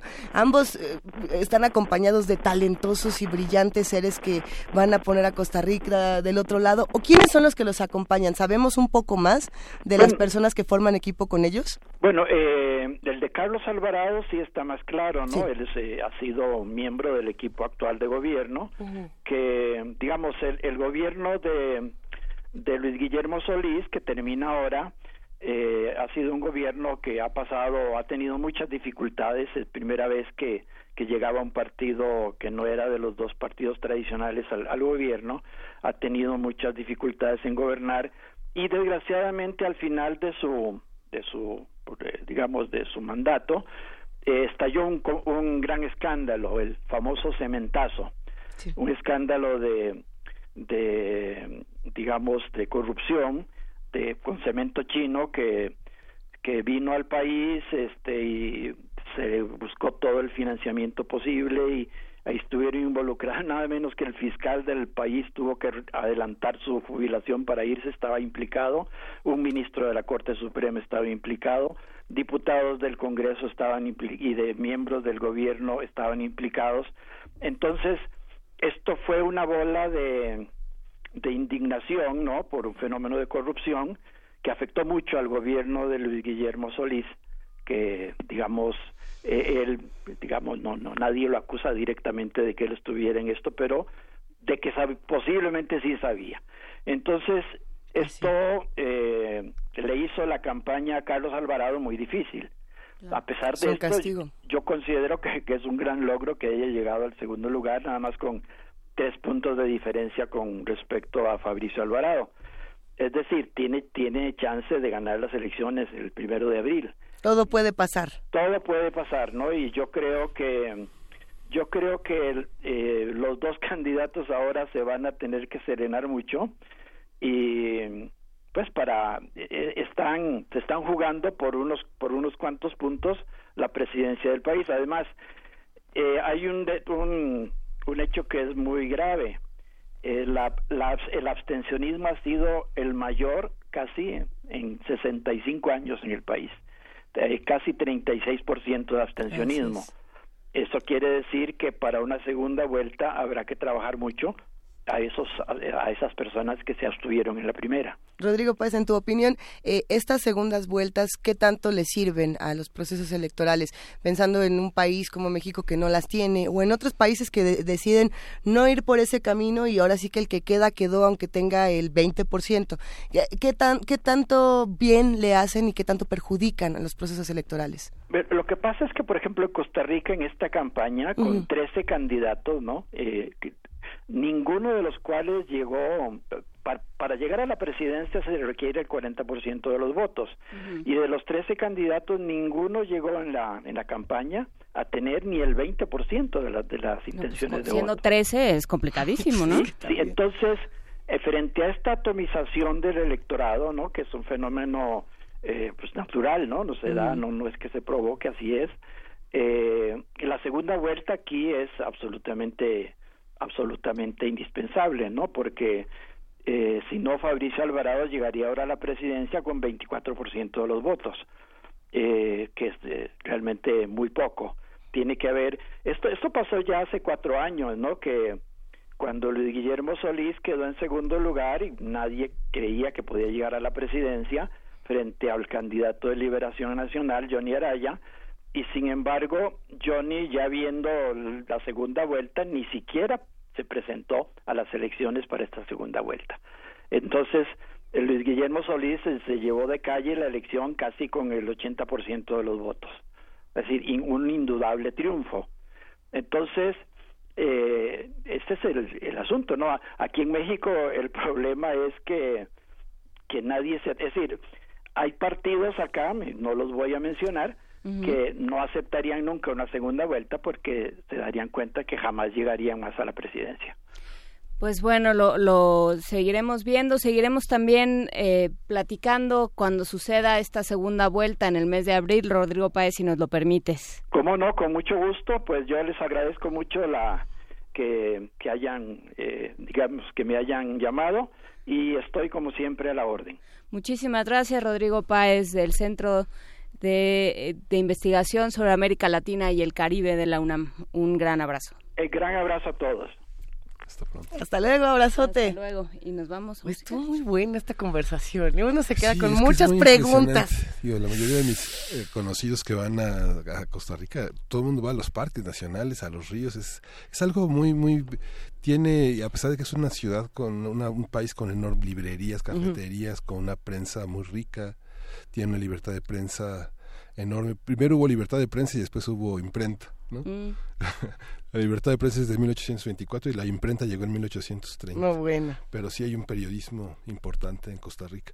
Y casi todas la perso- las personas que se refugian de la violencia en Centroamérica van a descansar un ratito a, a, este, a Costa Rica. Bueno, vamos a ver qué va a pasar Sí, en Costa algo- Rica. sí, los escritores salvadoreños se dan una, una vacación en, en Costa Rica y luego regresan Oye, a pues Salvador. sí, pero si se están planteando las cosas así, Sí. se están planteando con esos niveles de conservadurismo y de rechazo al, al otro, pues quién sabe si siga siendo ese refugio mucho tiempo más. Y no, no es el pez, es Costa Rica. Vamos a ver qué pasa en nuestro país, que estamos en una situación muy similar y hay que estudiar las elecciones de todos los países para entender qué pasa con nuestro propio proceso electoral. Por lo pronto, en nuestra cápsula cotidiana de nuestro páncreas es nuestro amigo. Me va a dar diabetes.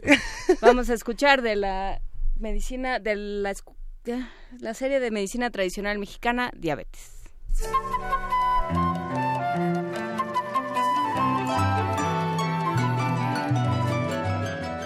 Biblioteca Digital de la Medicina Tradicional Mexicana. Diabetes. La diabetes, ¿cómo se trata? Con plantas medicinales. Puede ser con chancarro, palo azul o tronadora. Bueno, se trata porque no se cura. Con, hay cosas que se llaman pues huereque, changarro, raíz de nopal, pero en realidad lo que más se maneja es el huereque. Doctor Roberto Campos Navarro. La, medicina tradicional mexicana tenemos que aceptarla como la expresión, el reflejo de una combinatoria de saberes y de prácticas prehispánicas, españolas, europeas, pero también africanas. Eh, me quiero referir a esto de que no, no vamos a encontrar prácticas de pureza. Cuando se hizo el estudio eh, del Seguro Social en los años 80, se encontró que las principales plantas medicinales, la primera que más utilizaban era la manzanilla. Y en segundo lugar era la ruda. Y hasta el tercer lugar apareció el epazote. Y resulta que la manzanilla y la ruda no son propias de América. Fueron traídas, son foráneas y sin embargo han quedado tan metidas ya dentro del bagaje cultural que pensamos que como si fueran propias. Y además a todo esto se unen saberes y conocimientos también provenientes de la medicina académica. Te pongo un ejemplo, eh, un médico tradicional eh, te acepta perfectamente la existencia de la diabetes y te va a dar plantas medicinales que pueden servir para la diabetes. Y sin embargo, el diagnóstico inicial, el control, lo va a hacer en un laboratorio clínico. Entonces no hay, no hay, no hay contradicción. Tenemos que entender que eh, los médicos eh, tradicionales viven en una sociedad, en nuestra sociedad, y que también la tecnología a ellos les llega, que también ellos tienen televisión y también eh, ellos tienen información, también lo van asimilando. Entonces, no pensemos que es una medicina que viene pura y sin contaminación desde la época prehispánica. Los curanderos efectivamente tienen estas prácticas que les han sido transmitidas generacionalmente, pero les van añadiendo conocimientos. Roberto Campos Navarro es doctor en antropología médica, además de ser profesor universitario e investigador del Departamento de Historia y Filosofía de la Medicina de la UNAM. Diabetes. La diabetes, bueno, nosotros aquí lo tratamos, hay cápsulas o hay vinos que son para tomar o vienen tés. Biblioteca Digital de la Medicina Tradicional Mexicana. Diabetes. En el discurso médico popular, la diabetes es una enfermedad también conocida como azúcar en la orina, azúcar en la sangre u orina dulce. Se consideran indicadores de esta afección el cansancio, el deseo frecuente de orinar, la sed y el hambre insaciables. Y si bien este padecimiento suele asociarse con los efectos producidos por una fuerte experiencia emocional, también se atribuye a desórdenes en la dieta como al comer particularmente dulces en exceso y el desequilibrio frío-calor en la naturaleza de los alimentos ingeridos. Para diagnosticarla, curanderos y ancianos acostumbran pedir a sus pacientes que orinen cerca de un hormiguero. Y si las hormigas se concentran a su alrededor, atraídas por el azúcar, dan el fallo por positivo. Acto seguido, en la identificación de esta enfermedad, los terapeutas populares recomiendan a sus pacientes que prueben su orina para verificar si sabe dulce o no. Una gran variedad de recursos herbolarios suele emplearse para combatir y controlar esta afección, frecuentemente bajo la forma de extractos acuosos como licuados, cocciones, macerados, infusiones y té. Algunos de los más destacados antídotos de la medicina tradicional que se cuentan en el tratamiento de la diabetes son el nopal, la tronadora, el guarumbo, el elemuy, el cocoyol, la claudiosa, la gobernadora y el ajo. Así como las llamadas lágrimas de San Pedro, el tejocote y la prodigiosa.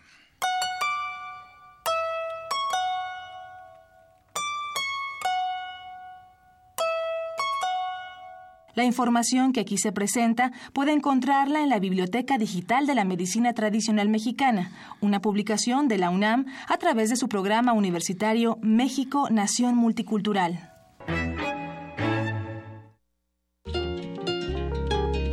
Primer movimiento.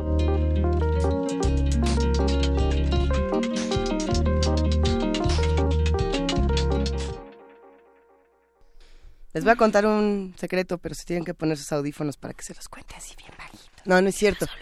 No, no es un secreto. es- eh, sí, sí, es un secreto. Que no, no. Estamos muy emocionados porque en la Gaceta de la UNAM, el día de hoy, se anuncian, No, hoy no hay Gaceta. bueno, o sea, Hoy no trabaja la UNAM. o sea, nosotros. bueno, en la Gaceta de la UNAM que aparece si usted visita www.gaceta.unam.mx o si usted se acerca a partir del día de mañana a lugares como Adolfo Prieto 133 Colonia del Valle o a su espacio consentido de la UNAM, hay muchas noticias de nuevas cosas que ocurren en nuestra universidad. No solamente Radio UNAM tiene nuevos programas, la UNAM misma tiene nuevos programas, nuevas escuelas, nuevas plataformas y es el caso precisamente de la Escuela Nacional de Ciencias de la Tierra que se justamente se, se acaba de aprobar en Ciudad Universitaria y, y bueno, en 45 años no se tenía una, una escuela nacional en la universidad. Esta, esta escuela a mí me emociona muchísimo. Justamente va a formar profesionales que atiendan los diferentes procesos terrestres asociados a la exploración y gestión de los recursos naturales. Justamente empezamos hablando de trilobites y de cosas que ocurren y que podemos encontrar en la Tierra. ¿Qué más? ¿Qué más se puede estudiar? ¿Qué otras cosas? Aquí eh, yo creo que esta escuela va a proponer algo interesantísimo. Ahí si quieren saber más, en la Gaceta lo podrán encontrar. No es la única, querido Miguel Ángel. No, la licenciatura en nutrición es otra de las carreras importantes. La UNAM se suma a un, a un esfuerzo que ya en algunos estados del país es- es- y, eh, se, ha, eh, se ha realizado. La. Universidad de Chapingo, sin tener una licenciatura estrictamente, más que la parte de homeopatía, y tiene un diplomado muy importante en nutrición, donde incorpora las tradiciones indígenas y herbolarias de nuestro país y el Politécnico. La ahora, UNAM, ahora la UNAM se suma. La Universidad Iberoamericana también tiene Sí. una importante carrera de nutrición y un importante centro de estudios al respecto. Eh, pero sí, es, es importantísimo. En este momento son dos carreras, eh, pues necesarísimas en este momento del país, ¿no? Tanto fijarnos en qué estamos haciendo con la tierra que le estamos, cómo le estamos quedando a deber, ¿no? El, el caso de Ciudad del Cabo, del que habremos de ocuparnos eh, durante esta semana, No más agua. es dramático, que ya no hay agua, no hay punto. agua. ¿no? Entonces, bueno, pues todo eso se conjunta. Por supuesto, acabamos de hablar de diabetes, pero hay muchas otras enfermedades relacionadas con la mala nutrición, con eh, poca seguridad alimentaria, con la obesidad es una de ellas, tan sencillo. Por supuesto. Entonces, bueno, pues todo eso ya se- de todo eso se está ocupando la UNAM y otros centros de enseñanza de este país y pues habrá que habrá que irles echando ojo. Todo esto y más ocurre en nuestra universidad. Si usted decidió quedarse a dormir en casa el día de hoy porque le tocó puente, qué rico. Qué, qué bonito. Pero es bonito saber que la UNAM no descansa, que a pesar que descansamos un día, siempre hay más cosas que ofrecer, siempre hay más discusiones que plantear y por lo mismo tenemos todavía una hora más de programa. Mala onda por los que se perdieron el programa del día de hoy porque ha estado verdaderamente divertido, sabroso, lleno de información. Si lo quieren volver a escuchar, recuerden que ya están los podcasts en www.radio.unam.mx. Ya Sí, están todos. Tuvimos una vez. primera hora de trilobites con Maya Fernández. Buenísimo. Y, y bueno, hay una, hay una nueva especie de araña violinista. Ya comentaba que muchos de los trilobites tenían una familiaridad con las arañas y bueno, sigue este mundo de hace 250 millones de años llegando hasta Ay, nuestros nanita. días con toda su impronta de belleza plástica. ¿Tienes ahí la que- foto? si los que llegamos a dar lata fuimos nosotros. Sí. Ahí está la foto de la De la araña, araña violinista. violinista. No, a ver, ¿y está bonita o está espeluznante? No, es muy bella la araña violinista. Sobre todo cuando, también. cuando se te aparece así en la regadera, es qué hermosa araña. No, no se aparecen ahí. ¿O sí? ¿Dónde se...? No como de la selva, ¿no? Pues está en todas No, partes. por es una favor. muy- muy ¿En común. todas partes? Sí, sí está. Es una araña muy ¿Cuáles? ¿No, ¿No dice ahí la lista? A ver, ahorita- qué partes? No, Eh, no, no. esta la Pero- pueden pero encontrar como en bien dice Gaceta. Elizabeth, están en el rincón más alto del baño. Ay, tan hermosa. En las ventanas que abrimos para ventilar se cuelan las arañas violinistas. Qué, qué agradable. Sobre todo ahora que vienen las lluvias. Ya Sí, ven, empiezan las arañas, los alacranes. Bueno, para mí los alacranes no me aterrorizan tanto como las, las arañas, porque los alacranes tienen como un, un modus operandi muy claro. Te veo, subo la colita, me pongo en posición de defensa, ahí muere. Las arañas como que tienen mucha movilidad, ¿no? Y de pronto Sí. como que te fintan y órale, y te pegan un brinco. Hablando de cosas que nos, es- este, que nos espeluznan nos y de a- las cuales no puede uno huir, nos vamos a un corte y regresamos. Primer movimiento. Hacemos comunidad.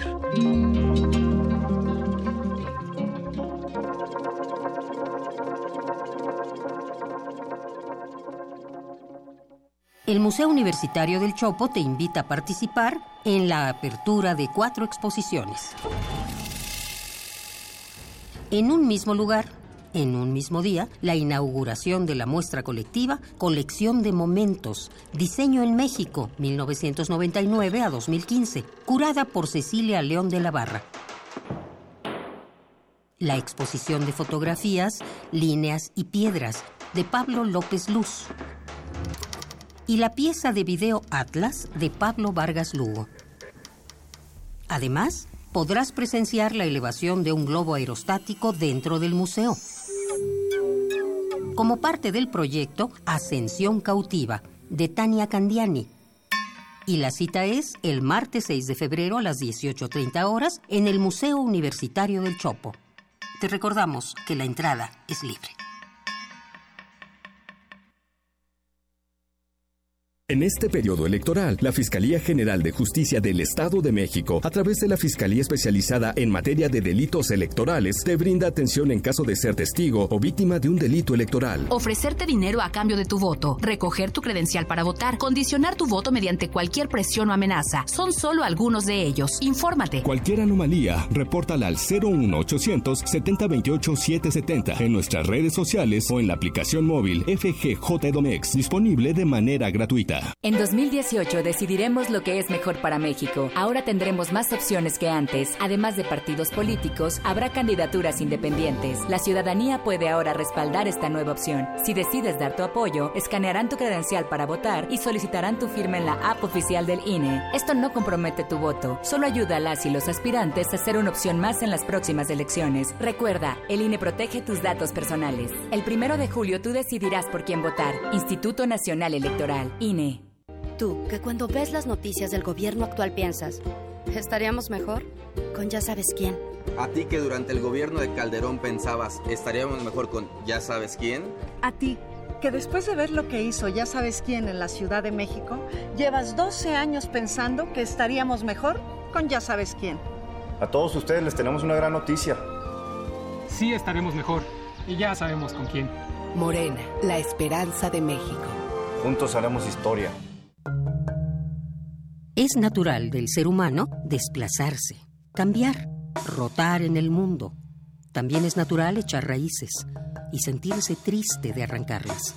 Comprendí mi fragilidad, mi efímera existencia.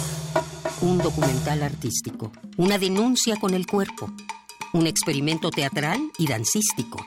Radio UNAM te invita a reflexionar con el espectáculo Entre la bestia y un cielo repleto de estrellas. Referencia a una civilización ausente. Original de Edgar Quevedo. Todos los martes de Danza de Febrero, a las 20 horas, en la sala Julián Carrillo de Radio UNAM. Adolfo Prieto 133, Colonia del Valle, cerca del Metrobús Amores. La entrada es libre. El extraño personaje de mis sueños me pregunta, ¿has escuchado mis llamados? El desplazamiento es una necesidad que en la actualidad nos pone en peligro. Radio UNAM, experiencia sonora. Hugo Eric Flores, presidente nacional del partido Encuentro Social. ¿Sabes por qué estamos del lado correcto de la historia? Porque la situación no da para más. Porque queremos ser parte de un cambio verdadero. Porque no tenemos hambre de poder, tenemos hambre de hacer. Porque reconociendo nuestras diferencias tenemos un mismo objetivo, transformar a México. Juntos haremos historia. Partido Encuentro Social. Mensaje dirigido a militantes y simpatizantes del Partido Encuentro Social. Hablan José Antonio Mid. La gente está harta de lo que está pasando en las precampañas. Que López Obrador es un peligro, que Anaya traiciona, que los independientes no lo son tanto, que si no soy del PRI, pero soy su candidato. Yo conozco a gente valiosa en todos los partidos y en la sociedad. Este es un gran país y si seguimos dividiendo no vamos a avanzar. Pero hay una cosa que nos une, las ganas de trabajar para que nos vaya bien. José Antonio Mid, precandidato del PRI a presidente de México. Mensaje dirigido a los miembros de la Convención Nacional de Delegados. PRI. Anaya es Ricardo Anaya. Anaya.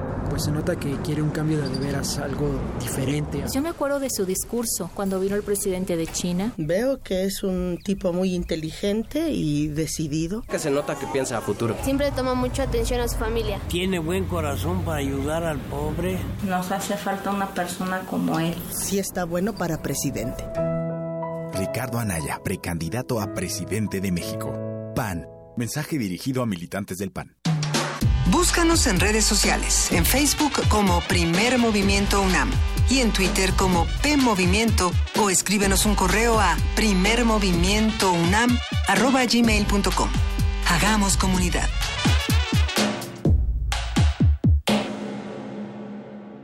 Seguimos haciendo comunidad aquí en Primer Movimiento, son las 9 de la mañana, casi con 6 minutos, y hay muchísimos comentarios en redes sociales, querida Juana Inés de esa, querido Miguel Ángel Quemain. ¿Les parece bien si le echamos un ojo? Ya dijo Mayra Elizondo que no hay que matar a los a las arañas, alacranes, cochinillas y demás cosas que nos encontremos eh, fuera de su lugar, hay que regresarlos al jardín, al pastito, al camellón, a donde se pueda. Bueno, cuando encuentren el trilobite de dos metros ¿o qué? O el trilobite de 90 centímetros. No, había un 100 pies de dos metros, dijo Maya. Ah, eso sí que es cosa tan sagrada. Ahí está el trilobite. Cuando lo encuentren, con un platito, como ese video de la araña australiana que le brinca a la gente. Ah, con un platito se la llevan al jardín, no pasa. No, sí, no hay que matar. Querida Mayra Elizondo, tienes toda la razón. Juan Carlos Mondragón nos dice, hola, buenos días a todo el equipo Primer Movimiento, yo también estoy trabajando y no me pierdo el programa. Sí, no todo mundo se fue de puente, Hay muchos que, que sí están trabajando junto con nosotros. Por aquí, yo soy Gaby, dice yo al contrario de Luisa, creo que lejos de darnos miedo que los precandidatos anuncien su gabinete, nos da luz para ver con quiénes van a gobernar. No, por supuesto, tiene toda la razón. El asunto es cuando nos cuentan que va a estar eh, de secretario tal sujeto que nos aterroriza porque sabemos que hace otra cosa, pues nos da luz, pero también nos da un poco de de susto, ¿no? Pero, pero bueno, toda esta es información que tenemos que analizar, querida Gaby. También nos manda saludos Antonio Hernández, nos manda muchos saludos R. Guillermo, nosotros los abrazamos de regreso. Alex, ¿Alex qué? A ver, Híjole, es que este tiene nombre ruso. Alex Bolas, le mandamos un abrazo también. ¿Es el nombre ruso? Así, no, ese es su... Esa es la castellanización. Así se llama. Miguel Ángel que nos manda abrazo, le mandamos un abrazo de regreso. Octaviano Lozano, Mar Heaven, eh, Flechador del Sol, a todos los que están haciendo comunidad los abrazamos. Diogenito que nos contó que encontró a su esposa en la Facultad de Filosofía y Letras de la UNAM y pone toda la historia, está bellísimo. No, si la Facultad de Filosofía y Letras de la UNAM tiene sus cosas, ¿cómo no? ¿Qué nos deberían de, de escribirnos justamente, a lo mejor con el hashtag Eureka, y que nos cuenten historias. ¿Te conocí en el aeropuerto? Secretas de, la Facultad de Filosofía y Letras. Pues, ¿qué tanto ha pasado en la facultad? ¿Qué historias que no contamos? A lo mejor nos pueden contar algunas con ese hashtag en arroba P Movimiento en Twitter. Los que salieron de blanco de la facultad. ¿No? la carita ¿Los Miguel Ángel. Mucho que seguir discutiendo. Estamos en arroba P Movimiento. Los que se paseaban por los balcones riéndose de las chicas de, de derecho a las que llevaban al paseo de la MIBA te dijo que te iba a llevar a comer, ¿no? ah, Como nunca gritaste desde el, desde Jamás. Jamás, no hombre, bien portadita. Ya les contaremos mucho más. Arroba P Movimiento Diagonal, primer movimiento UNAM y hashtag Poesía Necesaria. Primer movimiento.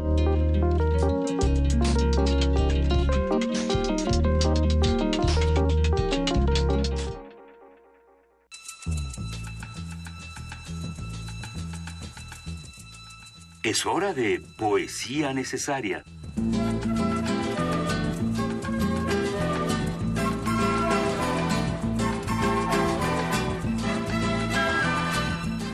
Juana Inés de esa.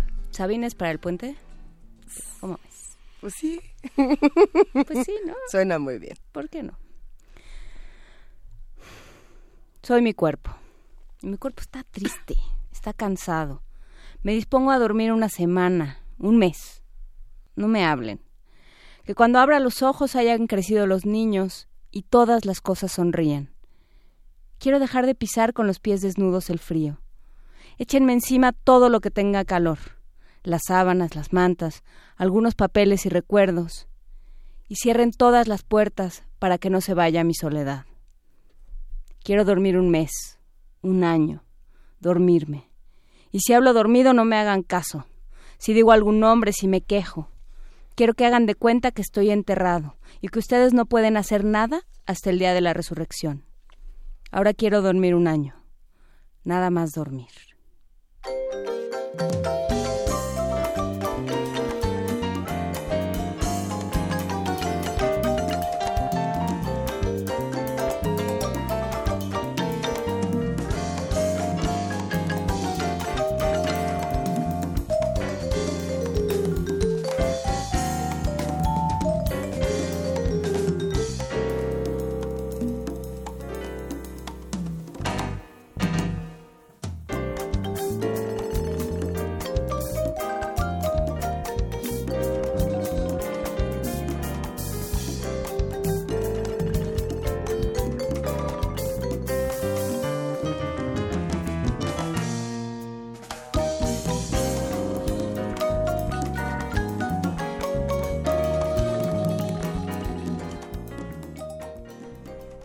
Sí, vamos, este, lo que escuchamos es Narimbo, una lectura de la, de la marimba chapaneca, un ritmo sincopado de, de jazz interesante. Yo soy Chiapas, un disco que se financiará, que financiará programas sociales por el DIF de Chiapas. Yo soy Chiapas.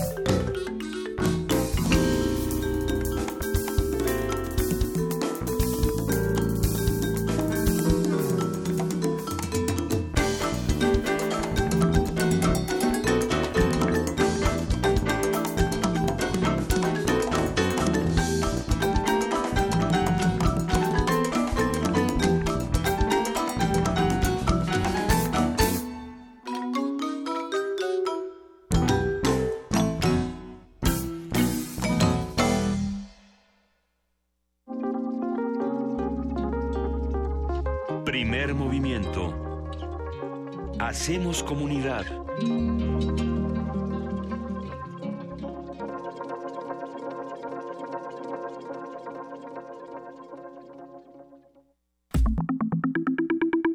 La mesa del día.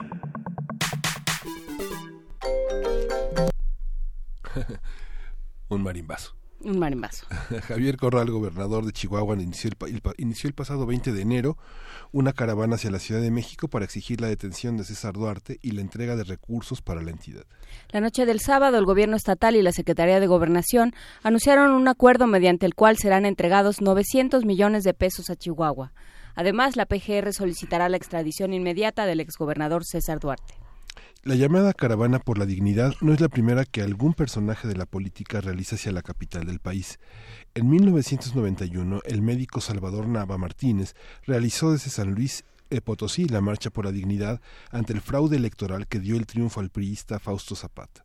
En 1994, Andrés Manuel López Obrador, entonces candidato del PRD a la gobernatura de Tabasco, encabezó el llamado Éxodo por la Democracia para exigir la anulación de los comicios en los que ganó Roberto Madrazo. En marzo de 2001, el Ejército Zapatista de Liberación Nacional realizó una caravana para pedir la aprobación de la Ley sobre Derecho y Cultura Indígenas. Y vamos a platicar sobre los diferentes momentos en que se han realizado caravanas y caminatas a la Ciudad de México, su significado político, los resultados obtenidos. Y para ello nos acompaña Iván López Gallo, él es periodista especializado en temas históricos. Muchísimas gracias, Iván, por estar con nosotros. Al contrario, gracias por la invitación. cuéntanos qué pasa con las caravanas a la capital, qué quieren decir. Bueno, quiere decir que no hay una interlocución y soluciones viables en sus lugares de origen entonces tienen que buscar. Hay que recordar que, que, México, a pesar de que la Federación, perdón, a pesar de que desde, en la, desde la Constitución de 1824 y con un tiempo en que hubo una república centralista, bueno, se asume como una república federal, aunque en la práctica eh, no ha sido no ha sido esto 100% real, ¿no? Últimamente, en últimas fechas nos acercamos ya más a una vida eh, federada, pero pero vamos, ¿a qué me refiero? A que si no hay soluciones en San Luis Potosí, por lo que mencionabas del doctor Nava, pues, ¿qué tiene que hacer? Buscar que haya un impacto nacional, buscar llamar la atención, entonces recurre a la marcha hacia la Ciudad de México, ¿no? Es lo que hizo Javier Corral. Ante la falta de atención por parte de las autoridades, bueno, viene la medida de presión, ¿no? Viene eh, la movilización. Y como lo decía, no son los únicos. Lo hizo López Obrador en el 94, fue la segunda vez que lo hizo. En el 91 ya lo había ya lo había implementado en las elecciones municipales en las que decían que hubo también una cargada a favor del partido de Estado y este y bueno, es eso, ¿no? La falta de soluciones, la falta de, atención a los problemas, la falta de respuesta. Pero también tiene que ver con eh, lo que implica la capital, ¿no? y eso es algo que venimos arrastrando desde el virreinato. Así es. Sí, te decía, es una... Eh, es el centro de todo, ¿no?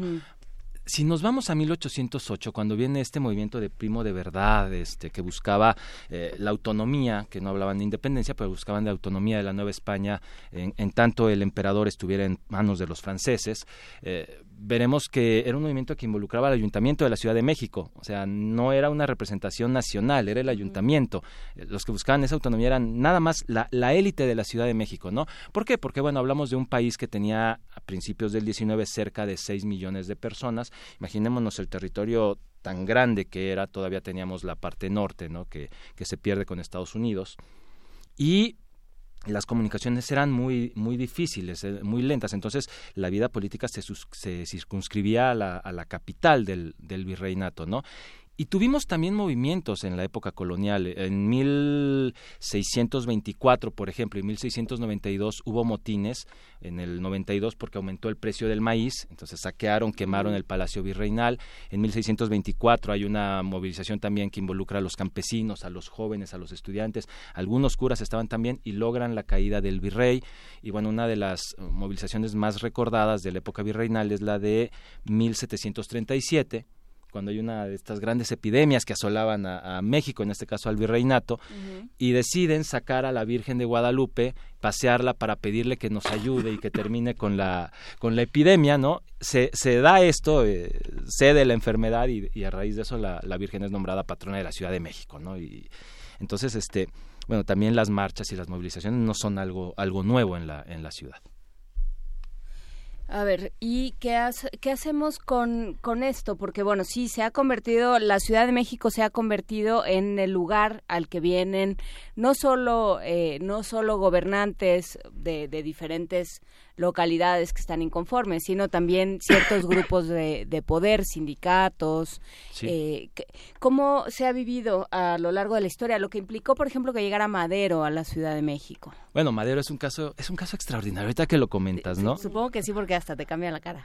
Sí, porque hay una anécdota que tiene que ver con, con Madero, que cuando, cuando él entra, él entra el 6 de junio de 1911 a la Ciudad de México, ¿no? Y la gente lo venía con un contingente muy grande, claro, desde sus partidarios, y la gente lo esperaba con, con mucha curiosidad, con mucha ansia, pero en la madrugada hubo un terremoto entonces mm. estamos en una zona de, de terremotos y, y, hay un terremoto que tira parte del cuartel de artillería y entonces hubo pánico y la gente estaba, estaba muy apanicada, dirían algunos, ¿no? Y, y, había algunos que decían, es que es Dios que nos castiga porque echamos a don Porfirio, hay que, hay que traerlo de regreso, ¿no? Pero bueno, hay una, una explosión de fervor popular como no se había visto eh, en mucho tiempo. Tal vez eh, podríamos compararla a la que se vive en 1867 con el regreso de Juárez a la, a la capital tras la derrota del imperio. ¿no? Ahora, cuando muere Benito Juárez también hay un entierro multitudinario.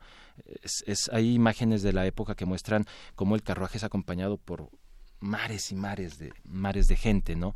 Entonces, este sí, la revolución es de, es de multitudes y es, es bien interesante analizar la entrada de Madero, como años después, en 1914, la de Villa y Zapata, ¿no? ¿Qué pasa con cómo se cómo cómo se comparan esas esas dos entradas? Bueno, podemos mostrar o podemos hablar del fervor popular mostrado en la llegada de estos de estos caudillos, ¿no? Eh, con Madero se vivía eh, la fiebre del cambio, de la derrota de, Porfirio Díaz tras más de 30 años de estar en el en el poder, ¿no?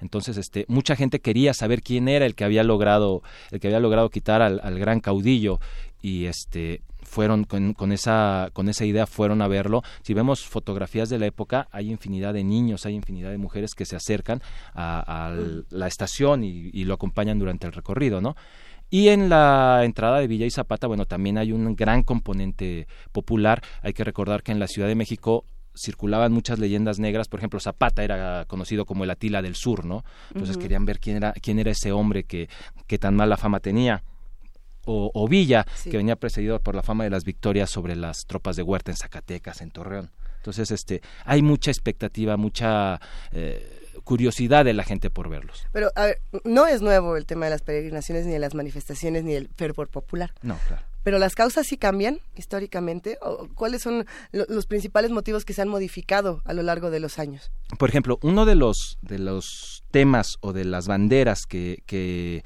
que llevan varias de las marchas ¿no? que, han llegado a la ciudad es el de los migrantes. Hay que recordar que hace poco el padre Solalinde estuvo aquí en México y lo que buscaba era, a ver, necesitamos que haya protección a los migrantes, necesitamos que se termine el programa Frontera Sur que puso en marcha el gobierno de Enrique Peña Nieto, porque criminaliza, castiga y este y lastima los derechos humanos de los migrantes, decía el padre Solalinde, ¿no? Sí. Ellos vinieron en abril del 2015 Ahora, relacionado con los migrantes no es la única marcha. Hay que recordar que año con año las madres de los migrantes desaparecidos han estado ya caminando por calles de la ciudad, por varias ciudades del, del país buscando a sus hijos, ¿no? Entonces, uno de los temas que han surgido es este de los migrantes. Decías hace un momento que eh, sindicatos, ¿no? Bueno, la CENTE también hace su, casi casi han de poner su letrero de peregrinación anual a la Ciudad de México, ¿no? Eh, porque cuando vino todo este conflicto, para conmemorar el enfrentamiento que hubo en Ochistlán en, en junio de 2015, hubo otra marcha, ¿no? Antorcha Campesina, por ejemplo, estos grupos que también tienen una... Mm, que puede ser cuestionable, agendas diversas. Exactamente, intereses medio, medio extraños, ¿no? Eh, hay que recordar que, que, ellos también hacían su peregrinación casi casi anual y les gustaba bailar desnudos en el cruce de Reforma e Insurgentes. Entonces, este, hay las más diversas causas. Hubo una marcha hace poco, el año pasado, en la que se juntaron Cuauhtémoc Blanco, el rector este Vera, el rector de la Universidad Autónoma del Estado de Morelos, el obispo de Morelos, pidiendo seguridad en, en la entidad. Y bueno, aquí en México, en la ciudad, en época de Andrés Manuel López Obrador, hubo una gran marcha también, ¿se acuerdan ustedes? Por supuesto. En el que toda la gente vestida de blanco clamaba por, por seguridad. Entonces, ese sería otro tema, ¿no? Hablamos de los migrantes, de la protección al migrante, hablamos de la exigencia de seguridad de diversos sectores de la, de la población.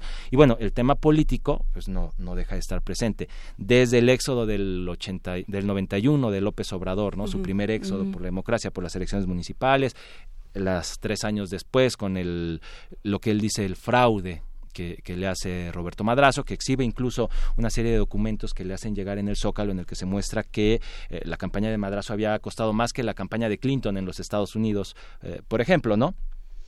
Sí, que ahí es interesante la llegada, digamos, el, lugar de llegada, pero también el trayecto, ¿no? Y, bueno, es, es, mucho más evidente eh, entre más lejos están, ¿no? Entre más, más eh, distancia recorren. Pero el caso de, de Corral, Miguel Ángel, que tú has seguido paso a paso con un, con un interés casi como de este como de naturalista justamente ha sido eso o sea fue han sido además en este momento tan mediático, o sea, en esta época y en este momento específico del país tan mediático y donde se están discutiendo tantas cosas, pues ha sido muy importante lo todo el tiempo que le ha tomado a Corral llegar hasta la Ciudad de México. ¿Cómo lo vemos?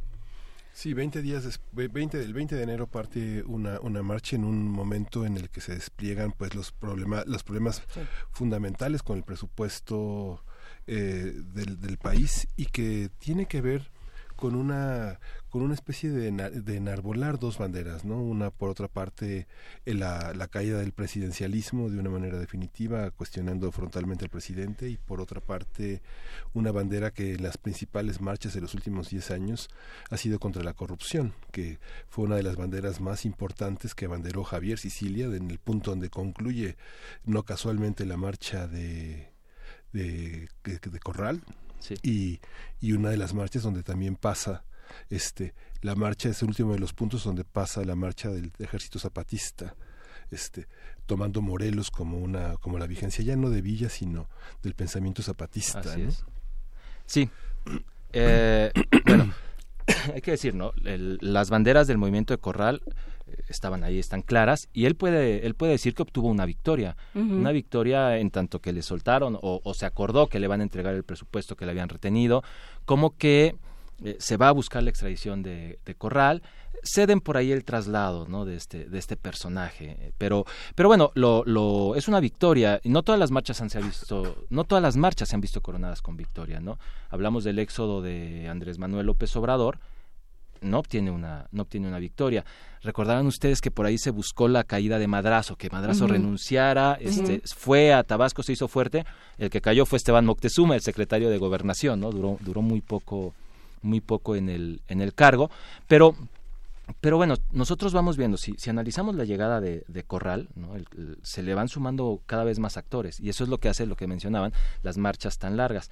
Una, el problema en Chihuahua pasa a abanderar el problema de la corrupción a nivel nacional, ¿no? y eh, estamos en una, en una etapa o en un momento de la historia de nuestro país en el que hay mucha inconformidad. Entonces, cualquier marcha se verá, cualquier manifestación de este tipo se va a ver nutrida por otros actores que tienen intereses, si no iguales, sí similares, la denuncia de la corrupción. Pero ahí, hay algo interesante, Iván, y es también pensar en si estamos todos claros de las causas que tienen cada una de estas movilizaciones, pensando en cómo era antes, eh, históricamente el proceso, no sé, el boca a boca de decir, nos vamos a ver todos aquí, o sueno este, todos nos venimos para acá y vamos a marchar juntos, vamos a hacer esta peregrinación, vamos a salir a movilizarnos, o decir, yo mando un tuit, nos vemos todos a las seis de la tarde aquí porque desaparecieron a Marco Antonio, o hacemos esta otra, o las causas pueden ser muy diversas. Muchas personas dijeron después de la primera eh, presentación de Javier Corral, es que nosotros no teníamos ni la menor idea de por qué estábamos aquí y de pronto ya salimos en el periódico diciendo que apoyamos a, a este sujeto. ¿Qué pasa con este, con este asunto de la organización de estas movilizaciones? que siempre habrá intereses que están que están jugando, ¿no? Por ejemplo, hablando de la marcha de Corral, hay quien decía que al final se convierte en una muestra de apoyo a la, al precandidato de Acción Nacional, ¿no? Que, que, se está capitalizando políticamente este tema. Bueno, siempre Javier Corral es un gobernador de Acción Nacional, entonces siempre habrá este tema de, del partido y el, el apoyo a, a, las causas que tiene que tiene el mismo, ¿no? Pero sí, hay gente que, que de repente está, están los famosos acarreados, ¿no? Se documentó que por ahí una organización del PRD en esta marcha llevó a algunas personas, este, pero es, es difícil, ¿no? Ya sea que se haga la antigüita, como decías, boca a boca o por volantes, o que sea a través de las redes sociales, siempre habrá gente que llega eh, que no le llega a la película completa, ¿no? Hay mucha desinformación a pesar de que tenemos hoy estos instrumentos. Entonces, oye, vente, vamos a una marcha. ¿Por qué? Para que traigan, a, para que se acabe la corrupción. Ah, bueno, vamos a la marcha. Entonces, de repente resulta que no, que estamos en una marcha a favor de los migrantes porque la persona que nos invitó confundió la información que tenía, ¿no? Entonces, este, siempre, siempre se va a dar. Va a ser muy difícil que, que haya una marcha en pro de la educación de los niños de la Sierra Triqui que sean los el 100% de los participantes apoyen esa causa. Pero es que también ahí entra esta otra parte de decir, ¿funcionan o no funcionan las movilizaciones? Pensando en eh, la movilización, uno que se da en las calles, la otra que se da en las redes sociales o que se da en las nuevas plataformas, ¿no? Yo firmo change.org, me pongo mi firma y es una manera de hacer una movilización, ¿no? Bueno, de juntar eh, personas que están en una misma causa. Y de pronto decimos, ¿y funciona para algo o no funciona? Sí tienen. O, si estamos realmente conscientes de para qué estamos haciendo Son medidas de presión. Lo que pasa es que eh, no hay change.org que se iguale a vamos llenando el zócalo, ¿no? O vamos, eh, o, vamos captando a la prensa. a ciertos medios durante tanto tiempo porque tienen que ir siguiendo, o sea, cuánto tiempo Corral estuvo en las primeras planas porque iba pasando por un lado, iba pasando por el otro, e iban sucediendo y se iban uniendo, iban sucediendo diferentes cosas y se iban uniendo diferentes actores. O sea, esa es una estrategia que no te va a dar todavía change.org. Sí, por ejemplo, hablabas de Marco, ¿no? ¿Qué habría pasado si la UNAM, por ejemplo, no saca ese desplegado a, los pocos días de que había desaparecido y decía, exigimos que nuestro estudiante este, aparezca. con vida, ¿no?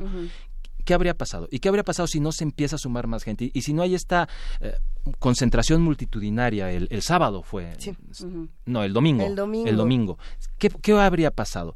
que seguramente todavía el día de hoy no sabríamos dónde quedó, dónde, dónde está Marco, ¿no? Bueno, no sabemos qué pasó, pero, pero no sabríamos qué, qué, sucedió, no, no, no lo tendrían de vuelta a sus papás, ¿no? En las condiciones en las que esté. Entonces, la presión de la gente, la movilización sí rinde resultados. Mencionamos hace un momento la marcha del doctor Nava.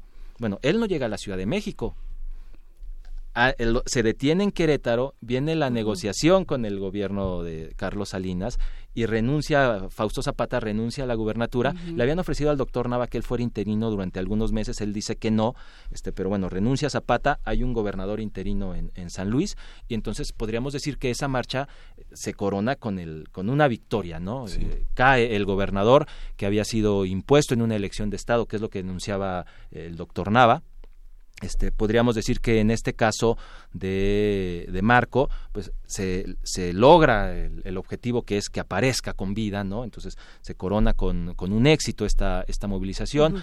Si hablamos de la marcha nuevamente de López Obrador en el 94, que buscaba la caída de Madrazo por, por el derroche y por la otra elección de Estado, bueno, esa, esa, esa movilización no obtiene, no obtiene un triunfo, ¿no? Como no obtiene un triunfo la marcha de Solalinde con los migrantes buscando la protección de sus derechos y la caída de este plan, este Frontera Sur, ¿no? Porque sigue, se sigue aplicando. Entonces, depende mucho del tema, depende mucho de los actores y también de los intereses que se estén manejando. Nos preguntan en redes sociales por la marcha de los 43 de Ayotzinapa y, los éxitos que pueda tener, eh, pensando, o bueno, en estas victorias que puede tener una, una serie de movilizaciones como las que han sido los últimos años con el tema de los 43, sí hay avances gracias a las marchas, pero no son tantos. O, cómo se ve aquí, victoria o no victoria, o alcance o no alcance. Es que depende del tema. Hay algunos que, podemos, como los que mencionamos, que sí se, dice, quiero el presupuesto que me está reteniendo ilegalmente, decía Corral, este, aquí está, ¿no? Quiero que se traiga Duarte, aquí está. Aquí está. Pero hay temas mucho más complejos. Obviamente este tema de, de los 43 es, este, el día de hoy es más simbólico exigir su aparición, ¿no? Porque prácticamente todos sabemos que difícilmente podrán decirnos un día, miren, aquí están los 43 muchachos, ¿no? Como en el caso de Marco.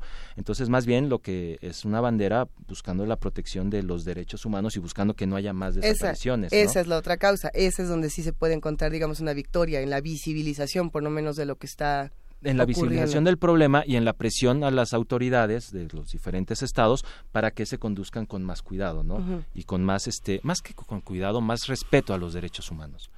sí, porque cuidado sería, sigues haciendo lo mismo, pero que no te cachen. no, que respeten los derechos humanos de, de, todos los, los, mexicanos y también de los migrantes, ¿no? Entonces, se avanza, sí, dependiendo del tema se puede avanzar más rápido o más despacio, pero, pero vamos caminando.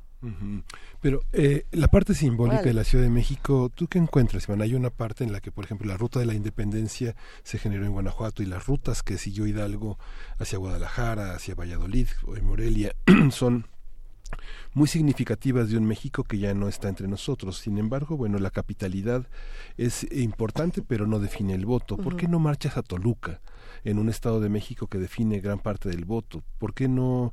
Eh, ¿Qué, ¿Qué pasa con eso? Por ejemplo, sabemos que no pasa nada con la marcha de Ayotzinapa, pero a todos nos entristece ver esa, esa peregrinación de luto de incertidumbre y de impunidad esté cruzando. Sí nos modifica, somos distintos después de ver a esos padres de la mano pidiendo pues, dónde están sus hijos. Claro, sí, nos, En un país donde tiene tanta importancia la, la cuestión transgeneracional, saber que venimos de un lugar de personas que han trabajado y que se han esforzado por nosotros y que resulta muy dramático una, una marcha como esa. También la del ejército zapatista también la de un hombre de luto que en las antípodas de la llorona llora por un hijo que le han que le han baleado y que le han arrebatado y que viene y que viene que viene penando auténticamente desde Morelos a la Ciudad de México.